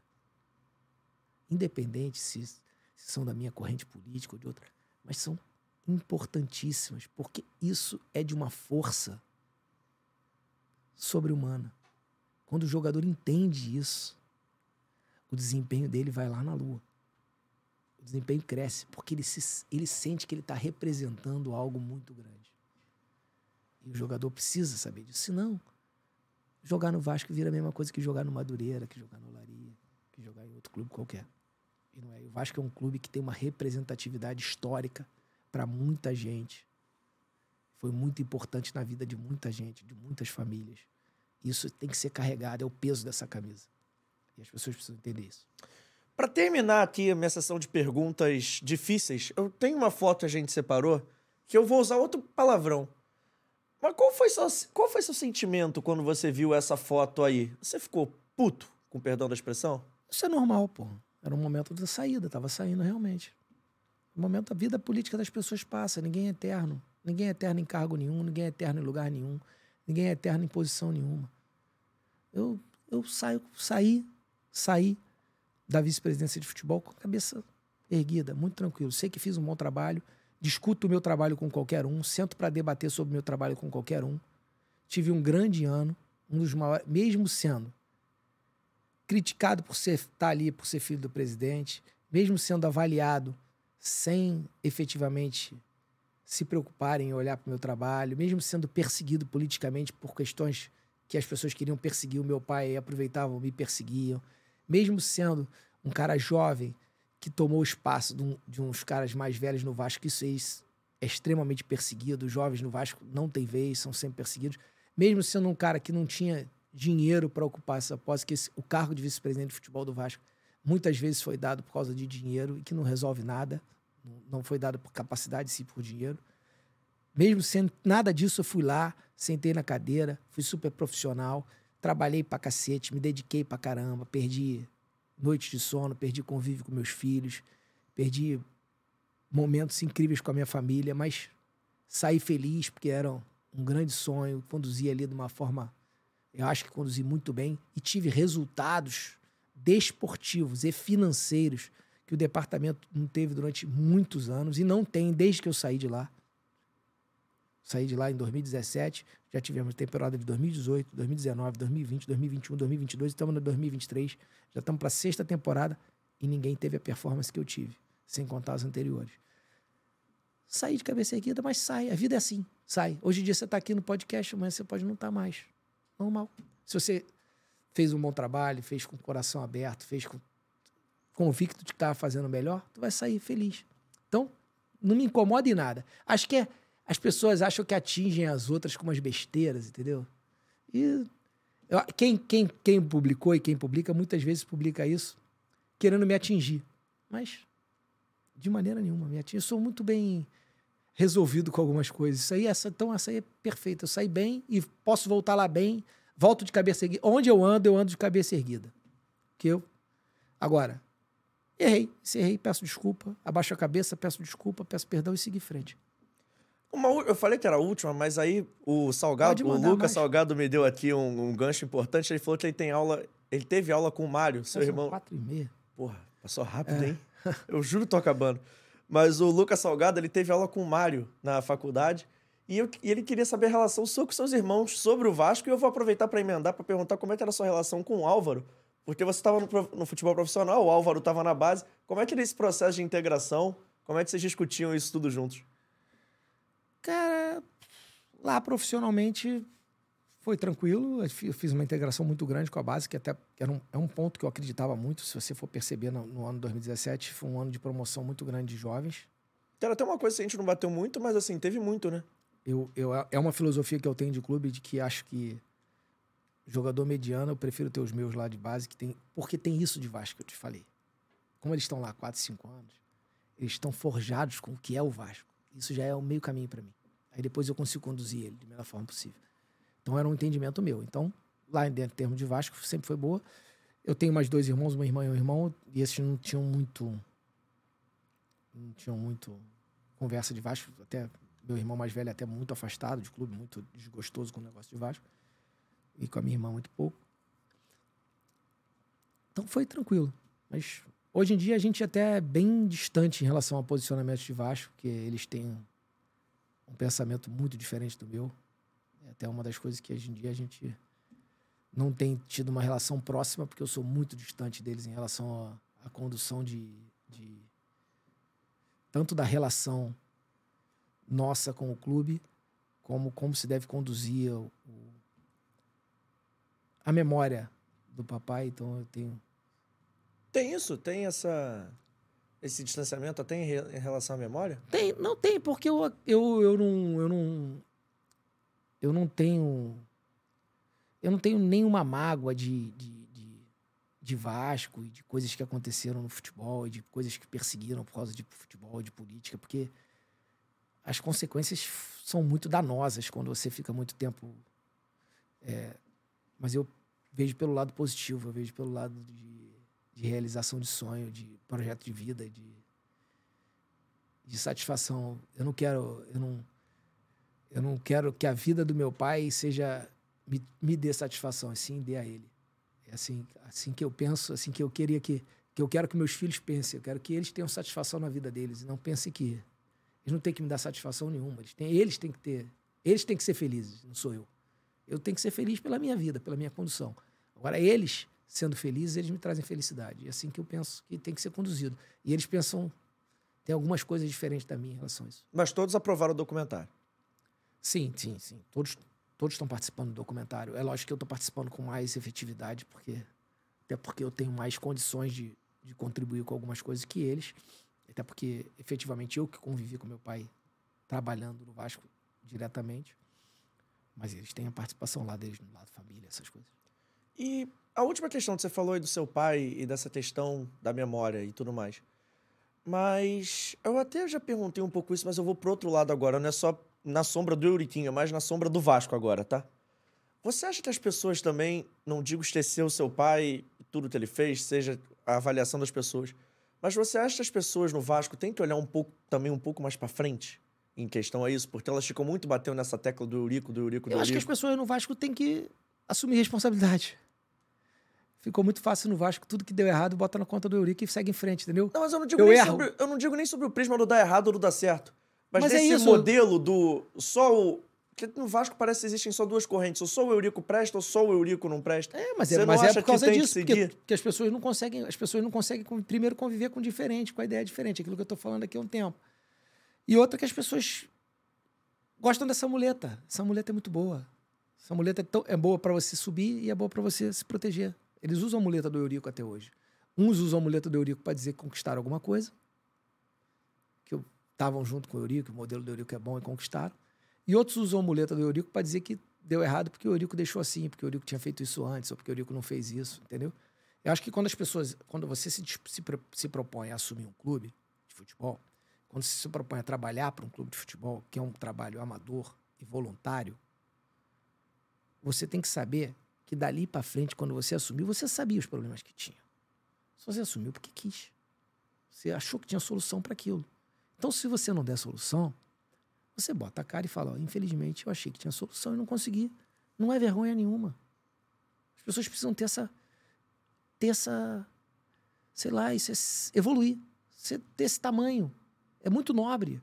Ó, eu me candidatei a presidente do Vasco, ganhei, assumi, não consegui. Mas não, elas ficam, não, porque foi isso, porque aquilo aconteceu lá atrás. Não, não, não, não. O torcedor do Vasco tem que começar a fazer isso, a cobrar as pessoas que realmente querem. O cara quer assumir o Vasco? Você quer assumir o Vasco, meu filho? Não vai dizer que não sabia que tinha esse problema. Assim, todo mundo sabe todos os problemas que o Vasco tem. Aí o cara assume, se candidata, conta milhões de coisas na campanha e depois, ah, não deu certo por isso ou por aquilo. Não, meu filho, ó, eu assumi, tinha esse plano, o plano deu errado. Outro vai assumir e vamos tentar de novo. Não adianta, é andar para frente. A gente, a gente dá dois passos para frente, três para trás. Dois para frente, três para trás. Dois para Estamos andando para trás até hoje. A gente está há 20 anos andando para trás. Por causa disso. Ninguém olha para frente. Definitivamente olhar para frente. Consertar, melhorar, fazer diferente. Por isso que às vezes eu me empolgo e acho que eu tenho coisa para contribuir, porque eu, eu acho que eu sou um cara que eu olho para frente, eu não quero ficar olhando para trás. Eu- se eu quero pegar um departamento, quando eu assumi o departamento de futebol em 2017, podia ficar reclamando. Ah, tava na segunda divisão, não tem jogador, porra, não tem dinheiro, não pode gastar isso. Não, eu não quis assumir. Eu não achei que eu tinha solução para aquilo. Eu vou trabalhar incansavelmente para dar solução para aquilo. Acabou que, dentro do que eu planejei, consegui. Podia não ter conseguido, como algumas coisas falharam, algumas coisas deram errado. E aí você melhora, tenta fazer de novo melhor, tenta melhorar. É isso. Se eu assumisse de novo hoje, eu faria algumas coisas diferentes das que eu fiz. Por quê? Ah, condução ali no dia a dia, tratar alguma relação, ou, ou intervir em algum processo, entendeu? Não, são, não é uma coisa assim, não é, não é grandiosa, não é uma coisa assim. É, são pequenos detalhes que eu acho que eu podia ter ajustado, feito de maneira melhor e teria um desempenho um pouco melhor. Mas assim, olhando para trás, para finalizar, eu acho assim. Eu vou fazer umas perguntas rápidas, mas a pergunta derradeira é a seguinte: olhando para trás, qual é o seu maior acerto e qual é o seu maior erro? Maior erro. Maior erro foi ter brigado demais por coisa que não devia brigar. Me incomodar demais com algumas coisas. Esse é o maior erro. Até na gestão do futebol? Também, também. Porque quando você está de dirigente ali, você acaba sendo mais atingido, está mais exposto, você acaba se incomodando muito com algumas coisas que você tem que deixar passar. Tem que deixar entender que é motivo, que é emoção, que as pessoas também têm a emoção delas todas envolvidas ali. Entender que ela reflete depois, entendeu? As reações muito. Essa, aquela reação mesmo contra a arbitragem é uma reação ruim, que não deve ser tomada, porque ela não produz efeito nenhum é, positivo, entendeu? Aquilo não traz nada de positivo. Era muito melhor você pensar, levar lá, discutir e mostrar que realmente o cara errou com calma, com, com, com elegância, para pelo menos intimidar para que se façam de novo aquele mesmo erro. Quando você tem uma reação daquela enérgica, você aflora ainda para o cara te fazer prejudicar mais uma vez e você só tem prejuízo com isso. Você tem que ter, você tem que tomar atitudes que você tenha ganho na frente, senão não adianta de nada. Isso é uma das coisas que eu não repetiria. E se você for falar em acerto, eu acho que o grande acerto que eu tive foi realmente investir num projeto de saúde do atleta. Saúde por completo, saúde mental, saúde física e, e acreditar que o cara são, ele pode contribuir mais do que qualquer coisa. Perfeito. Rapaziada, não esquece de se inscrever no canal, ativar o sininho da notificação, deixar o seu like, seu comentário, compartilha com a rapaziada, que o papo tá sendo muito bom. E agora, Euriquinho, queremos conhecer um pouquinho mais do Euriquinho Pessoa. Vamos deixar o Euriquinho dirigente de lado, porque é o seguinte: qual é a sua comida favorita? Comida favorita? Não, sei lá, cara. Sei lá. Estrogonofe. Estrogonofe? O que toca na playlist do Euriquinho? Porra, não sou, a playlist da minha esposa, eu não sou ligado em música. Se procurar aqui, tá playlist Luísa não sei o quê, playlist Luísa não sei o quê, é o que toca é a playlist dela. Tu não faz nem tua própria playlist no Spotify? Não sei, não, não gosto de música.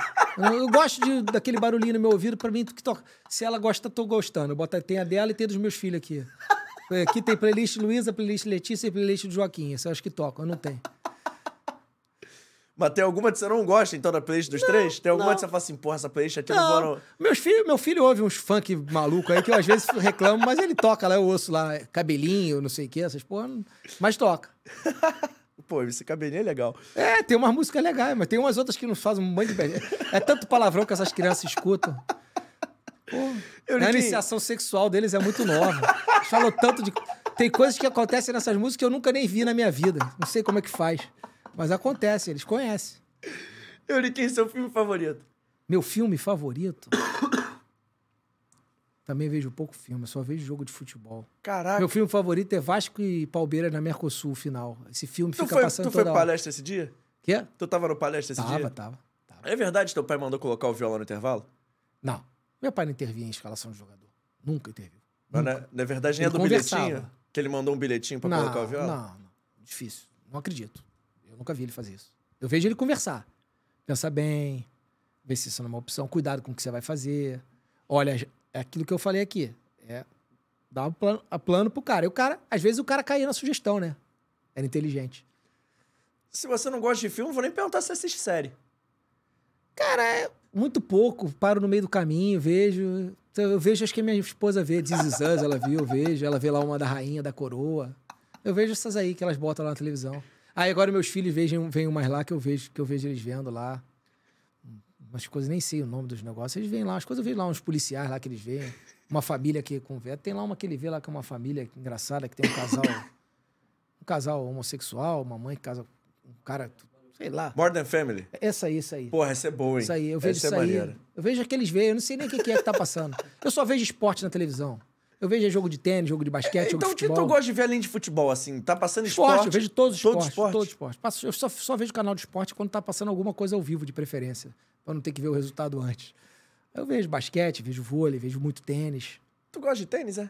Eu gosto de tênis, meu filho também joga agora, é metido a jogar tenista. Eu jogo muito tênis, então eu gosto. Pô, não que sou um maneiro. tenista bom, não, mas jogo. Que maneiro. Ganho de alguns ainda. Como diz, como diz um amigão meu, série favorita, série A do Campeonato É Brasileiro. isso aí, né? é minha série favorita. É isso aí. 38 capítulos, É, assiste todos. Todos eles, vejo todos eles, todinhos. e tem, às vezes tem vários episódios num, cap- numa, num, num fim de semana só. É isso. Euriquinho, pergunta do museu, que eu acho essa pergunta importante. O que você guardou da sua carreira pra dirigente é um pouco... Não sei Ah, se carreira cara. é melhor, mas assim... Do seu tempo de dirigente, o que você guardou? Do seu tempo de torcedor, enfim. O que tem no Ah. seu museu particular lá do Euriquinho? Tem camisa, tem medalha, tem Ah, as ingresso? coisas físicas? Eu É, tenho muita tem? coisa física. Camisa eu tenho muitas. Eu tenho 400 e poucas camisas de futebol. Mas é camisa do Vasco, camisa trocada? Camisa de todos os times, camisa, muitas camisas do Vasco de momentos importantes, jogos importantes. Tem camisa de título? Alguma camisa assim especial? Aquela Várias, que você não todos dá, não vende, Todos não os títulos que o Vasco teve desde 1982 eu tenho a camisa. Todos eles. Alguma que você guarda mais especial? Todas, todas têm. Cada uma tem uma história diferente. Porra, tá? mas No tem um título que te marcou mais? Sei lá, cara, o último. É sempre o último que marca mais. O Carioca? É, o último marca mais, o último que você ganhou. O último troféu que, a gente, que eu ganhei lá foi com foi a Taça Guanabara, né? Essa Rio, pode ser? Foi Rio ou Guanabara? Uma das Agora eu taças que a gente ganhou no devendo. Carioca de 2017, Foi com o Luiz Fabiano. com o Luiz Fabiano. Foi no, até foi no Engenhão. Foi o último mais marcante. O mais marcante é o último. Futebol a gente quer ganhar sempre, a gente quer ganhar o próximo. A gente, quando começa, quer ganhar o próximo. Todo esporte é assim, você quer ganhar o próximo. O que ganhou lá pra trás fica na memória, boas memórias, tem boas lembranças. Muito boas lembranças. Vi muitos bons momentos no futebol. É emoção demais, é muita adrenalina. O futebol é uma coisa que te dá uma adrenalina muito grande. Ó. O jogo ali, tanto em vitórias e derrotas, é muito marcante, assim. Mas foi muito bom. Euriquinho, e pra terminar assim, qual é o dia mais feliz da sua vida? Não precisa ser só trabalhando, não. Mas assim, o dia, mais, feliz da sua da vida. Minha fi- da minha vida? Você quer saber o, o que, que o dia proporcionou? É, que, assim... Se foi o dia... que- Olhando pra trás, o que o dia proporcionou foi o dia que eu casei. É o dia mais feliz da sua vida? É, olhando pra trás, o que ele, o que ele contribuiu pra mim na minha vida, o que, que eu ganhei depois desse dia foi, muito, foi muita coisa. Então, tem que considerar que esse foi o dia mais feliz. Euriquinho é o último romântico? Eu não sou romântico, não, muito pouco. Muito pouco, não tenho nem. Muito pelo contrário. Minha, minha mulher até diz que eu tenho coração de pedra. Muito pelo contrário, mas a gente tem que ser justo. A gente tem que ser justo. Eu tive dois filhos maravilhosos, tenho. Porra, são as coisas que mais. Eu vivo por eles, então. Então aí.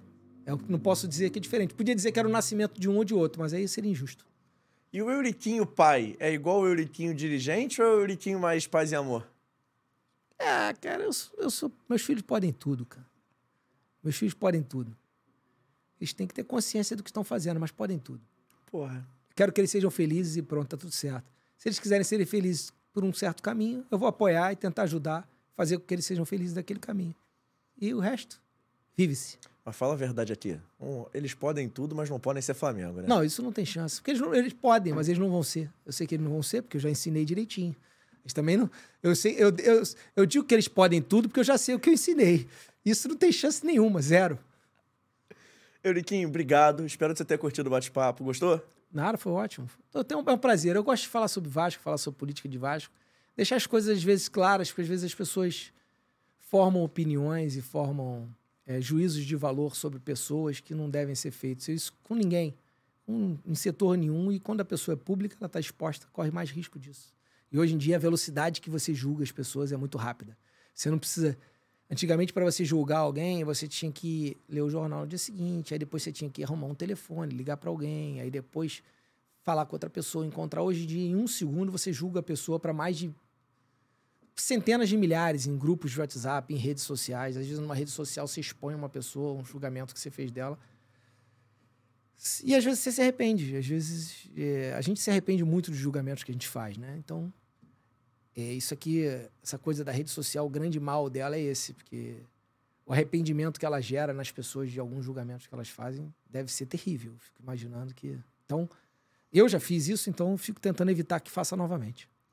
Eriquinho, mais uma vez, obrigado. Gostou do nosso estúdio? Gostei, bom, gostei. Estamos- Gostei do sorvete também, agradece o, o, o, o patrocinador que ele tá mandando coisa boa pra cá. Porra, vou, vou até clipar esse momento pra mandar pra ele, mano. Porra, agora, agora você me deixou na nuvem. Ó, seguinte, a gente tá no AGR Podcast Studios, o melhor, pod, o melhor estúdio de podcast do Rio de Janeiro. Você quer fazer seu projeto em áudio, só apontar o seu telefone, porque o QR Code tá passando aqui em cima. Você vai entrar em contato com essa equipe maravilhosa. Teve o Abner hoje nas carrapetas, teve o DVD nesse auxílio luxuoso. Joga futebol aí também?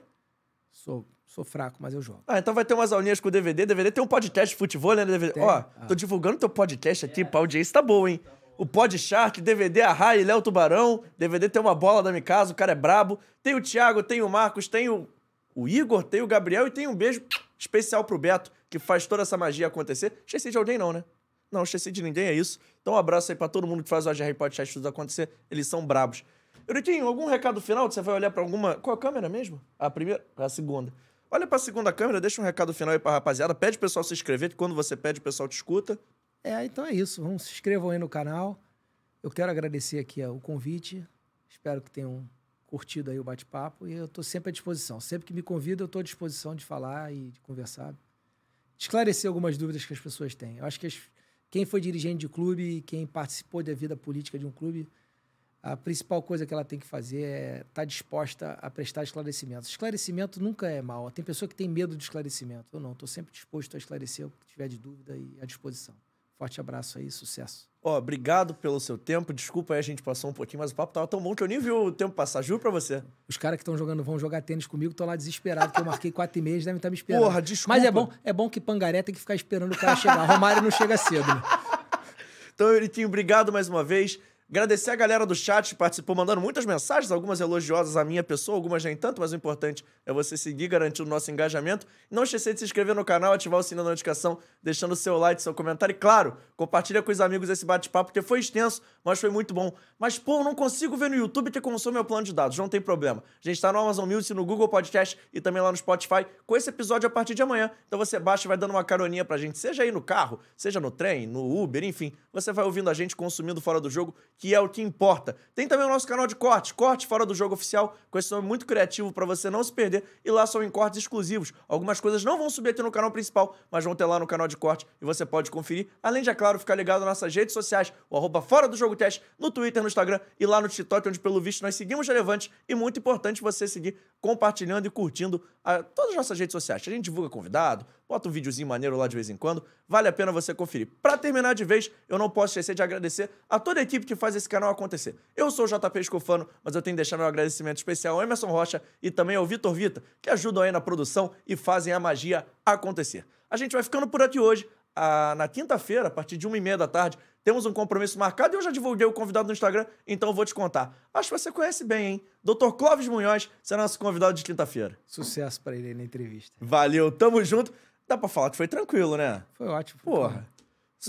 É sempre tranquilo. Mas eu sou paz e amor também, né? Tá- tá- é, tudo na vida é assim. Então, ó, a gente vai ficando por aqui. Um forte abraço. Vai se cuidando aí. Quinta a gente tem um compromisso marcado, viu? Tchau, tchau.